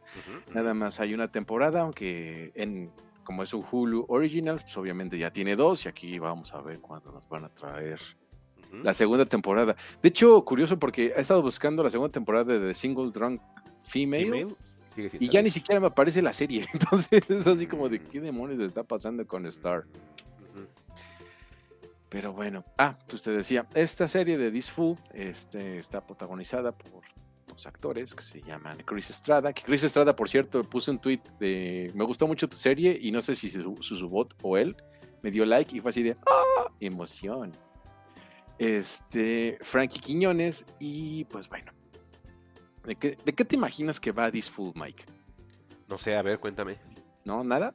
No. Bueno, pues en un contexto angelino, básicamente el de pandillas, este eh, Julio López, que es Chris Estrada, Julio López, este es un, pues nos trabaja para una suerte de ONG.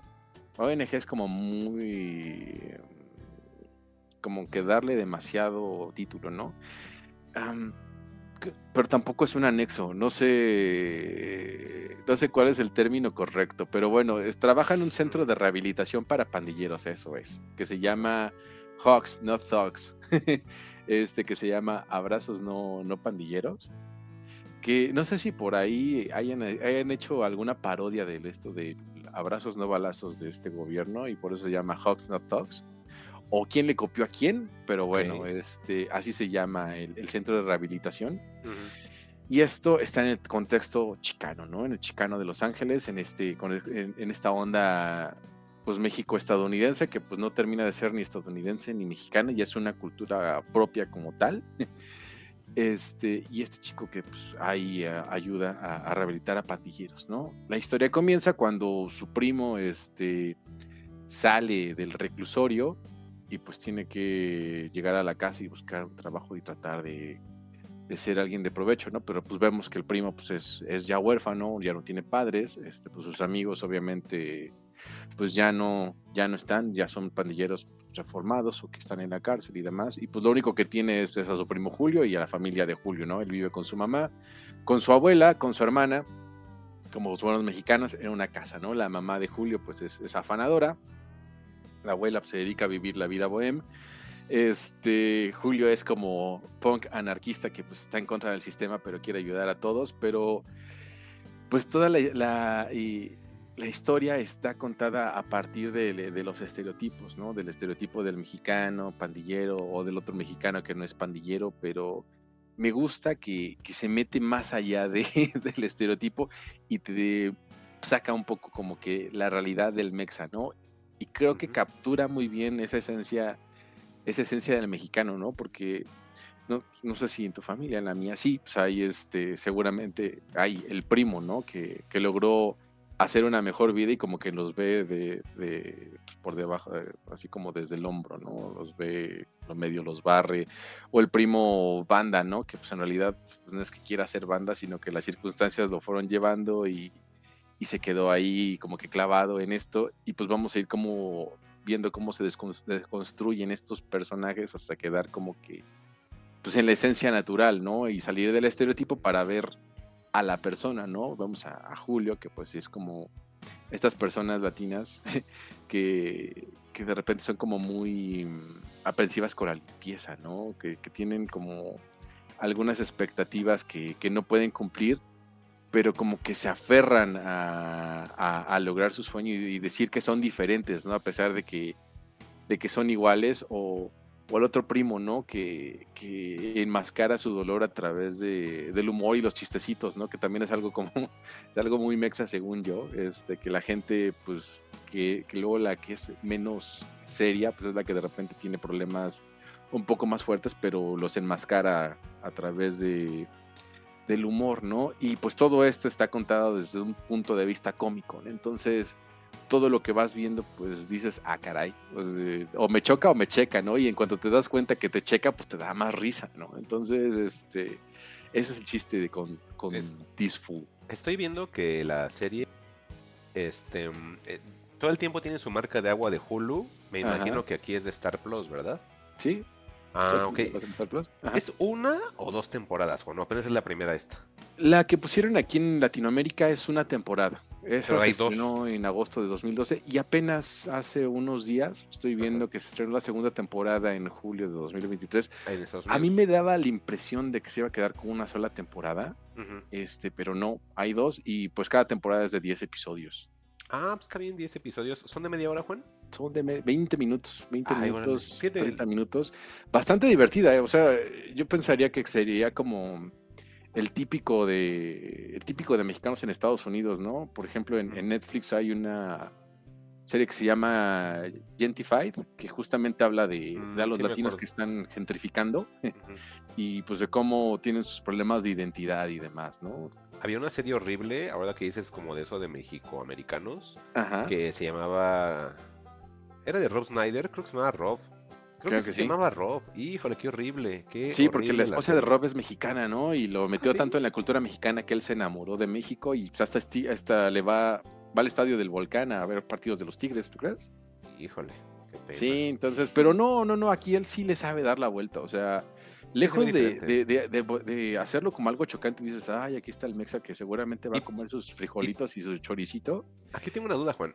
Este, por ejemplo, sí, sí lo sientes como una onda mexicana o México-americano o cuando agarran a cualquier latino de cualquier país y lo hacen pasar por mexicano. Sé sincero, porque a mí yo siempre que veo cosas americanas en las cuales, entre comillas, retratan la vida del mexicano uh -huh. o del México-americano que son distintos, este, veo cubanos ¿no? Y uh -huh. casi están bailando con Gloria Estefan y, y, así, ¿no? Y, y como que personas no. de sábado gigante, eso no parecen mexicanos, ¿no? Y aquí, aquí, eso, aquí eso, no te va a pasar. Este, y yo creo que mucho tiene que ver con, con la vida de Chris Estrada, que es el, el autor de esta serie, también uh -huh. es el protagonista, pero pues él, es, él escribe, ¿no? Uh -huh. Este, él es un hijo de migrantes mexicanos, entonces él es mexicoamericano. Mm. Yeah. Él sí trae mucho la onda del México americano, ¿no? De pues yo quiero ser como los gringos, pero pues no puedo porque mi color de piel no me lo permite y este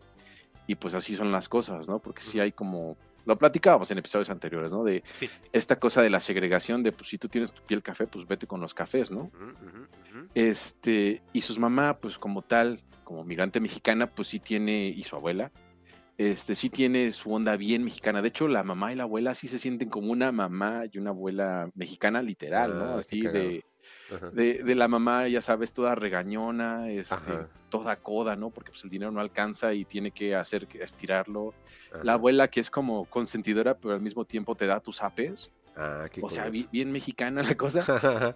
y, y, los primos, pues obviamente no. El, el primo que sale, eh, Luis, pues que es como pues, un cholo reformado, pues sí tiene ah. muchas costumbres de, de Cholo. De hecho, lo primero que hace al salir de la cárcel es ir a quererse dar en la madre con los negros, ¿no?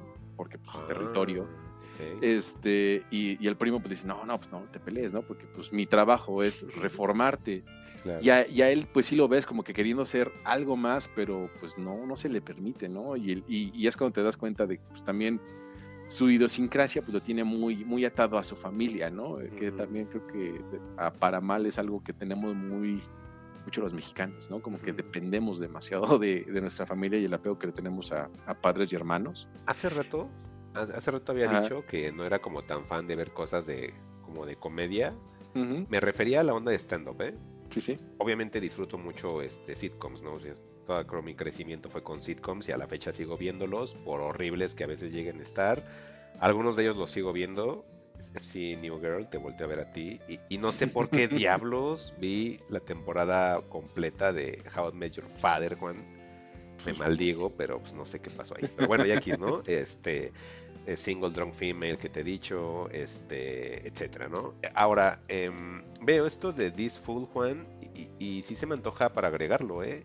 Tiene como varias cosas que me llaman la atención em, de la serie. Parece ser que habrá situaciones graciosas. Los personajes se ven muy carismáticos, el protagonista sobre todo se ve muy carismático. Y ya antes de cerrar de, de esto de This Fool, que pueden encontrarlo en Star Plus. Y si nos escuchan en el gringo, pues ahí con su Hulu Plus o como se llame, no lo sé.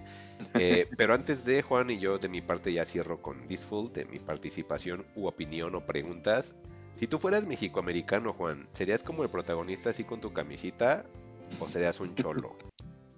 Híjole, yo creo que ese sería como Julio, porque aparte, pues para ser cholo se necesita valor, ¿no? Y que se necesita ¿Quién es quererse Julio, romper la cara. Julio es el protagonista, El de la camisita. el de la camisita. Ok.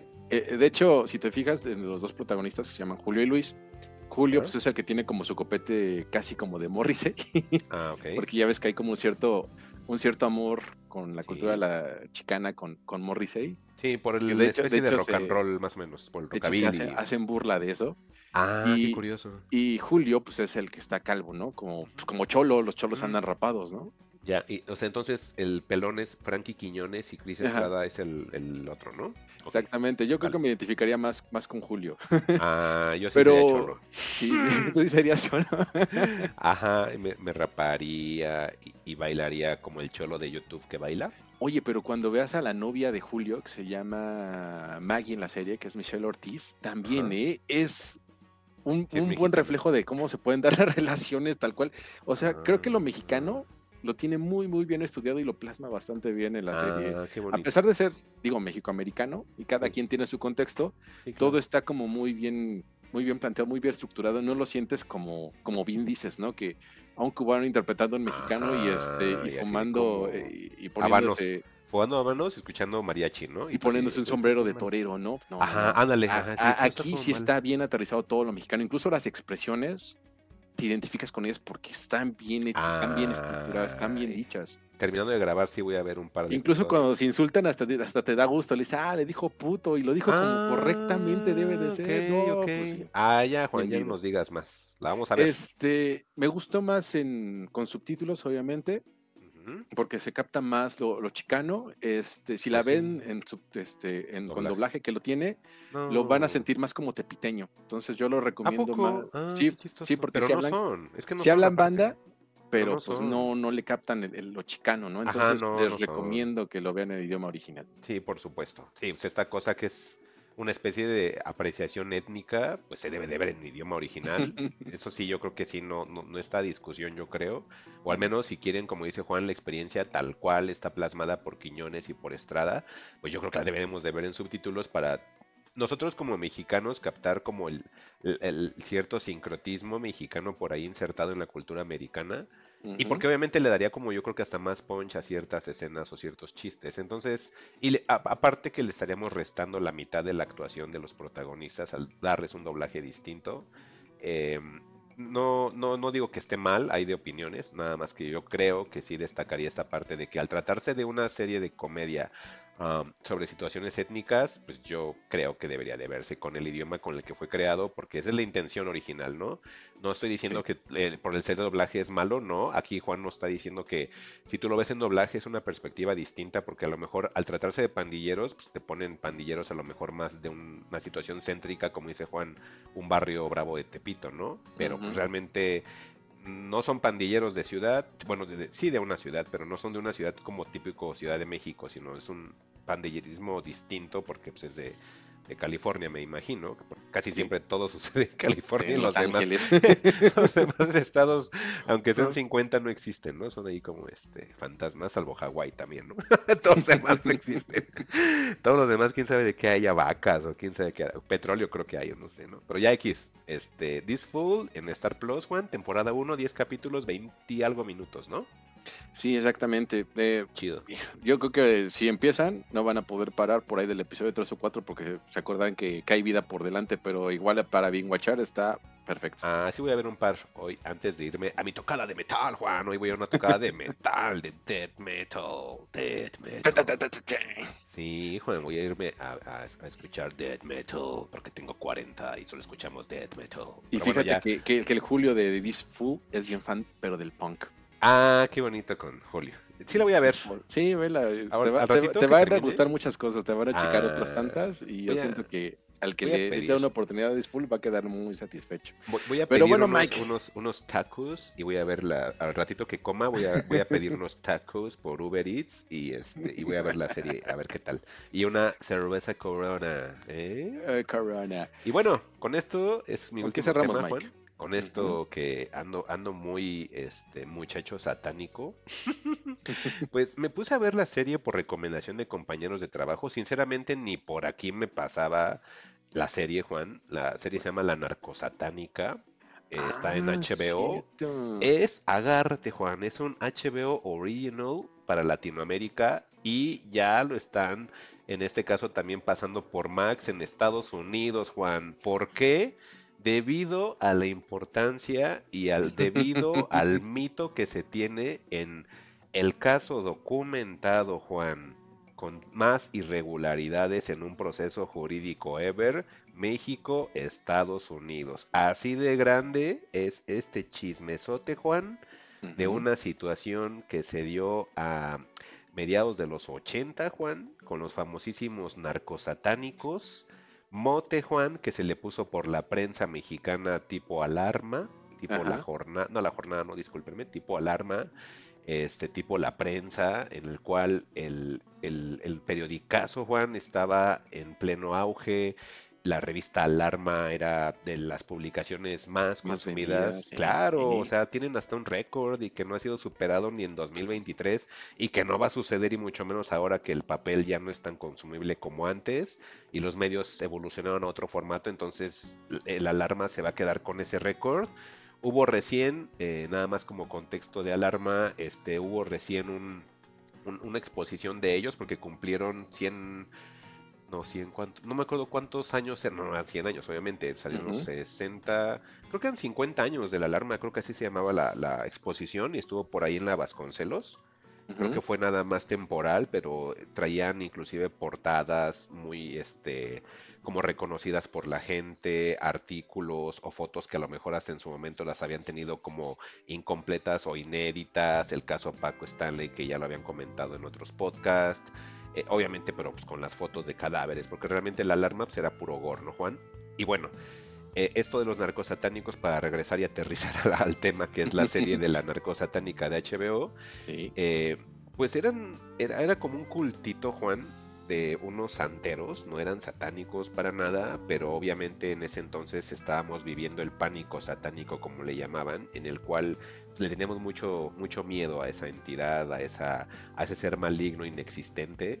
eh, se volvió tan mediático que ya todo lo malo tenía que tener el nombre de satánico y pues ese gran genio del periodismo que no tengo el nombre y que se le ocurrió poner en el titular del periódico atrapados narcosatánicos, así de wow, así de quién se le ocurrió ese nombre que en este momento le den del premio Pulitzer, ¿no? Realmente estaba usando algo muy mediático, Juan, y, y algo naciente como los, los, los asesinatos a través del narco, Juan, la violencia que empezaba a azotar eh, eh, en ese entonces, eh, y, y que aparte era una situación criminal que estaba afectando a México y al sur de Estados Unidos, porque de repente este culto, Juan, captura a un estudiante universitario y Estados Unidos enseguida levantó la voz y dijo, a ver México, no sé cómo diablos le vas a hacer, pero a mí me dices quién mató al chavo. A mí me lo regresas en tiro. A mí me dices quién agarró a mi ciudadano americano y me das cuentas, órale. Entonces toda la gente se une, se une gente de FBI, Juan, se, une gente del sur de, Estados Unidos, Juan, del norte de México, eh, la fiscalía actual que ahora sería la fiscalía y que obviamente en ese entonces eh, estaba todo con la policía de la PGR, Juan. O sea, todos se movilizaron por ese caso porque Estados Unidos estaba presionando cañón, constantemente los noticieros estaban invadidos por esto. Eh, y bueno, eh, la serie, eh, ¿de qué trata? Porque si, ah, sí, ya sé todo ese caso, etcétera, pero pues la serie, ¿qué trata? La serie se la pasan en tres episodios entrevistando a una de las protagonistas de esta situación de los narcosatánicos llamada Sara Alderete. tengo, mis, tengo mis dudas, Juan, porque mm, cuando ponen documentos de ella en, en, México, dice Sara Alderete. Y cuando le ponen los, los cintillos de que la entrevistaban en inglés, decía Sara Aldrete. Entonces, según yo, Sara Aldrete. Pero es, como una cuestión de pronunciación nada más. Ah, eso es lo que yo tenía. Ajá. El único apellido que sí es que no cambia es Villarreal. Sería Sara María Aldrete Villarreal, ¿no? Ese es el nombre de ella. Y pues ella está en la cárcel y pues nos narran como toda la perspectiva en voz de ella misma de los, los eventos que fueron sucediendo desde que conoce al tal Adolfo de Jesús Constanzo, que él es el, líder de, de, esta secta de santeros, no de satánicos. Y, y, obviamente ella era la como pues coprotagonista de esta secta, en la cual durante los, tres, durante los tres episodios que vemos en HBO de la serie La Narcosatánica, nos quiere dar un punto de vista en la que ella ha estado siendo víctima de, pruebas falsas, Juan, de destrucción de pruebas. Em, de, culpaciones equívocas, de, de, hechos que inclusive ella dice que ni siquiera se encontró en la escena en la cual la están colocando como responsable. A mí, yo, yo, no sé, la verdad, si lo que dice esta señora sea correcto. No sé si lo expuesto en las pruebas también sea real. Lo que sí les puedo decir es que son tres episodios, Juan, que me la pasé divertidísimo.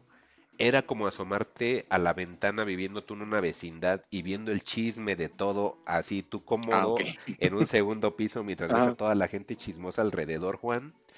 Es, de estos casos, Juan, en los cuales en efecto hay muchísimos cabos sueltos, hay muchísima corrupción metida, hay muchísima eh, eh, em, afectación de terceros, Juan, porque estos santeros eh, de repente decían que, que, estaban coludidos con personajes de la política y del entretenimiento muy conocidos por sus afecciones a cosas turbias, Juan ya sabes, todo lo que tiene que ver como con trata de personas, Juan, con drogas, personajes famosos, todo lo que México sabemos que está repleto, ¿no? Y que haya una libreta en la cual viniera el nombre de todos los clientes de esta, de esta secta de santeros, Juan, y que se haya quemado, es tan divertido. Entonces, hay tantas cosas que vienen en ese caso, Juan, que está repleto de todo. Hay traición dentro del mismo culto, hay paranoia, te hablan un poquitito de la, de la, de la personalidad de este señor Adolfo de Jesús Constanzo, de sus orígenes. E, e, es tan, tan, tan dramático en ocasiones, Juan, tan no sé, a veces pareciera tan irreal eh, las pruebas, los argumentos, entrevistan nuevo gente de policía de Estados Unidos y su perspectiva, eh, eh, te das cuenta el cómo veían ellos a México en cuanto a autoridad, en cuanto a inseguridad.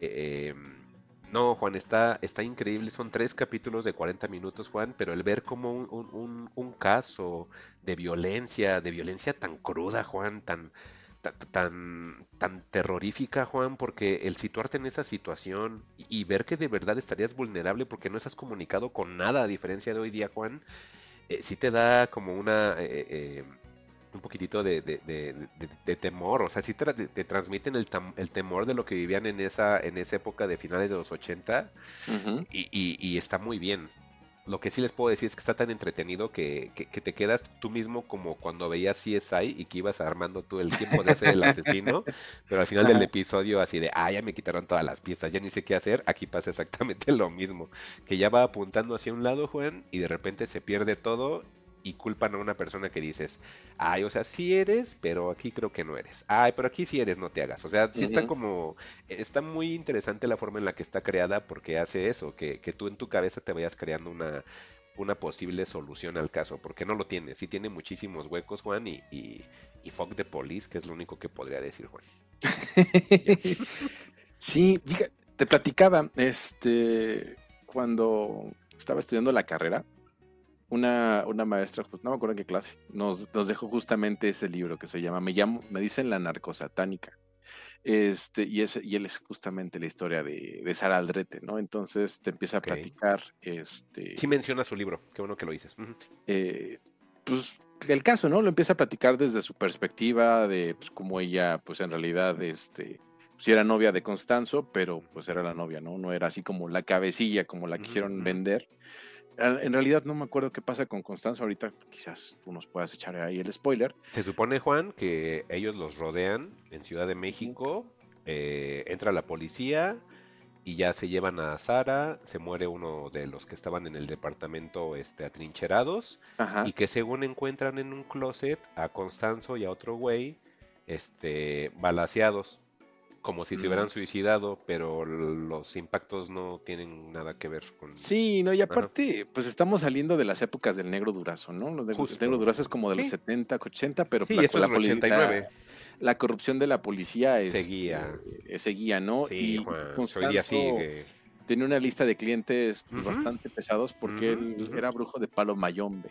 Sí, Y hacían una cosa que, que se llama la enganga. sí, su La enganga es caldito. como una suerte de caldero donde le echas pues, muchas cosas y le pides deseos a la enganga y te los cumple, ¿no? Ahí les va, Juan, se los voy a decir como es tal cual. Chun, chun, chun, chun. En A este ver, momento uso la teología, que pensé que no sería para nada. Yo pensé Ah, bueno. que ibas a usar la brujería, pero bueno. Haz de cuenta que el enganga, Juan, es como una olla gigantesca de pozole, Sí. pero funciona así, mira, para que te, te cumpla, ¿no? Porque, porque África, ¿no? Y porque seguimos a 5000 años sin saber Porque cómo Caribe, diablos, claro. cómo diablos funciona su lógica Claro, sí. religiosa, pero Claro. sí, sí es de una religión muy antigua de africana, que después le empezaron como que a, a segmentar y a cambiar y a actualizar, por decir de alguna manera, y acomodar a- acorde a la, al país al cual se está haciendo ese tipo de culto, ¿no?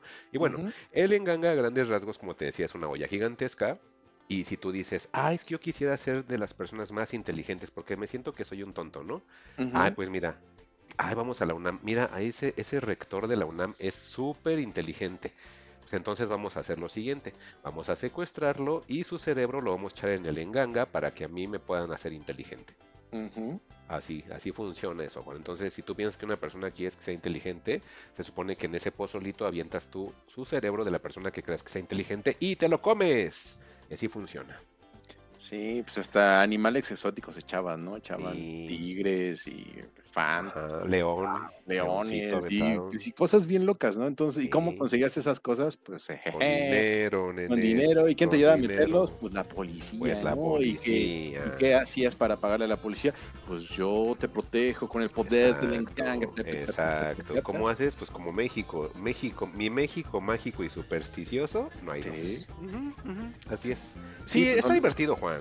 No, creo que- olvidemos que buscamos una osamenta con ayuda de una bruja, ¿no? Sí, a- aparte recuerden, como les decía que México mágico y supersticioso, pues por eso es que aquí tenemos como los horóscopos de, de este... ¿Cómo le, ¿Cómo le llaman a este chico trans que es de horóscopos? Ay, no sé, Mike. Yo lo que te iba a decir es que, pues, en realidad se buscó un chivo expiatorio al, al matar a estos señores para que no hubiera testigos y, pues, ¿quién crees que quedó?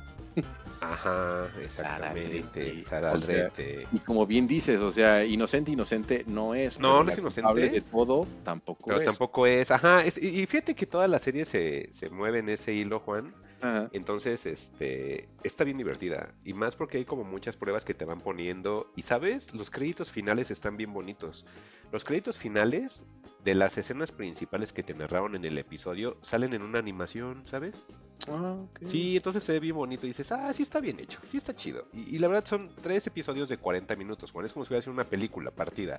Yo lo agradecí porque la verdad, en un día vi, no sé, el lunes vi uno, el martes vi uno y medio y el miércoles ya nada más vi la continuación y mi película de, movie, ¿no? O sea, si digo, ah, estuvo bien, es, es una duración adecuada, este, me, me agradó. O sea, la verdad, sí lo recomiendo, la, la Narcosatánica, un HBO original para Latinoamérica.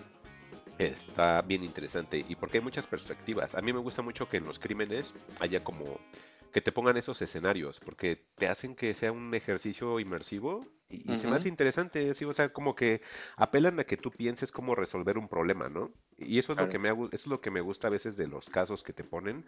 No soy como fan del true crime. Esta cosa obviamente es un true Ah, crime. esta sí. Ajá, sí, obviamente, pero no, no soy fan así como de, de- de- de consumir tanto así esto.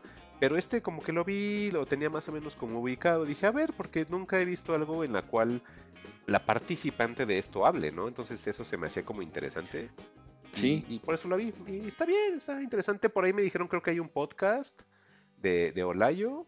No, no, no tengo convoy, entonces no, no Ah, te escucharlo. platico un chisme por A ver. si. Digo, ya sé que aquí le echamos mierda a Layo Rubio, pero pues, bueno, Mm, tiempos oscuros, ¿no? A ver. Este, justamente abrió su podcast como, yo creo que para atraer más gente a su proyecto, ¿no? Pero sí hay algunos episodios ahí perdidos en, en Spotify por si quieres echarle ahí un, un ojo, pues por ahí te puedes encontrar algo de la narcosatánica. ¿A poco? Ah, Sí. lo voy a buscar, no sabía. Es que yo, yo sabía que Igual voy a buscar, igual voy a buscar el libro, pero que, porque te digo, lo leí hace como 20 años y te lo presto, Sí. pero... Yo, yo tengo Pero que sí, a mí se me hizo muy curioso justamente eso, ¿no? Que una periodista, porque no recuerdo el nombre de la periodista, que sería como que ese es el dato que, que realmente les quería compartir, Ah, que se acercó con ella y le ayudó a hacer el libro. O sea, en realidad no es tan así como, como que mi versión de los hechos, sino es un ejercicio periodístico donde la entrevistan y van, es- van exponiendo los, los puntos de, así está de bien qué es hecho. lo que le pasó. Exactamente, no es, no es como que con esa tendencia de soy inocente. No, es como el libro de mi verdad de New York, ¿no es así? Exactamente, no, no es su, no es su verdad.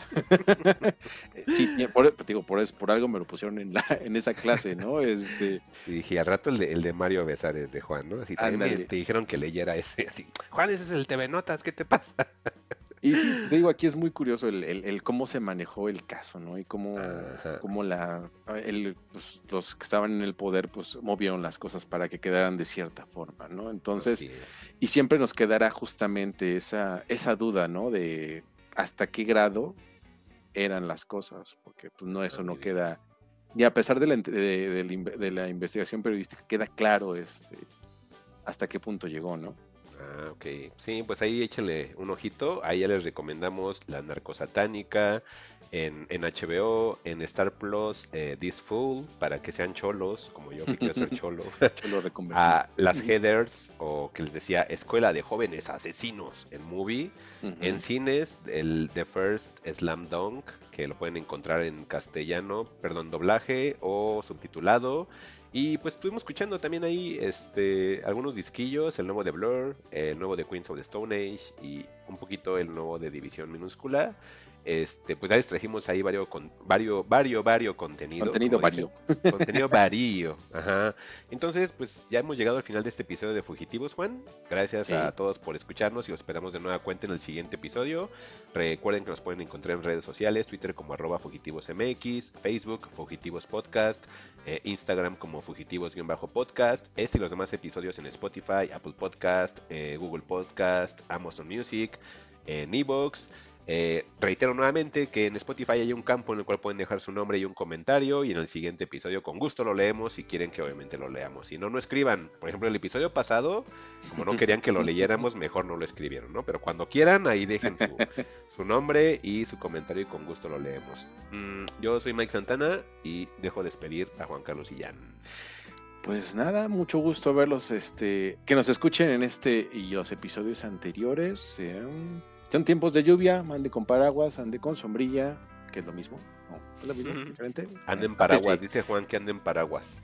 Eh, pero no en el transporte público, porque si no les pueden bajar y les pueden pasar cosas feas. Estamos escuchando la próxima semana. Cuídense, nos vemos. Adiós. Bye. ¿Cómo ha dicho usted que se llamaba? No lo he dicho. Encuéntranos en Twitter como arroba fugitivosmx o si prefieres arroba juan-xhu y arroba mike-santana. Fugitivos. Historias para el camino.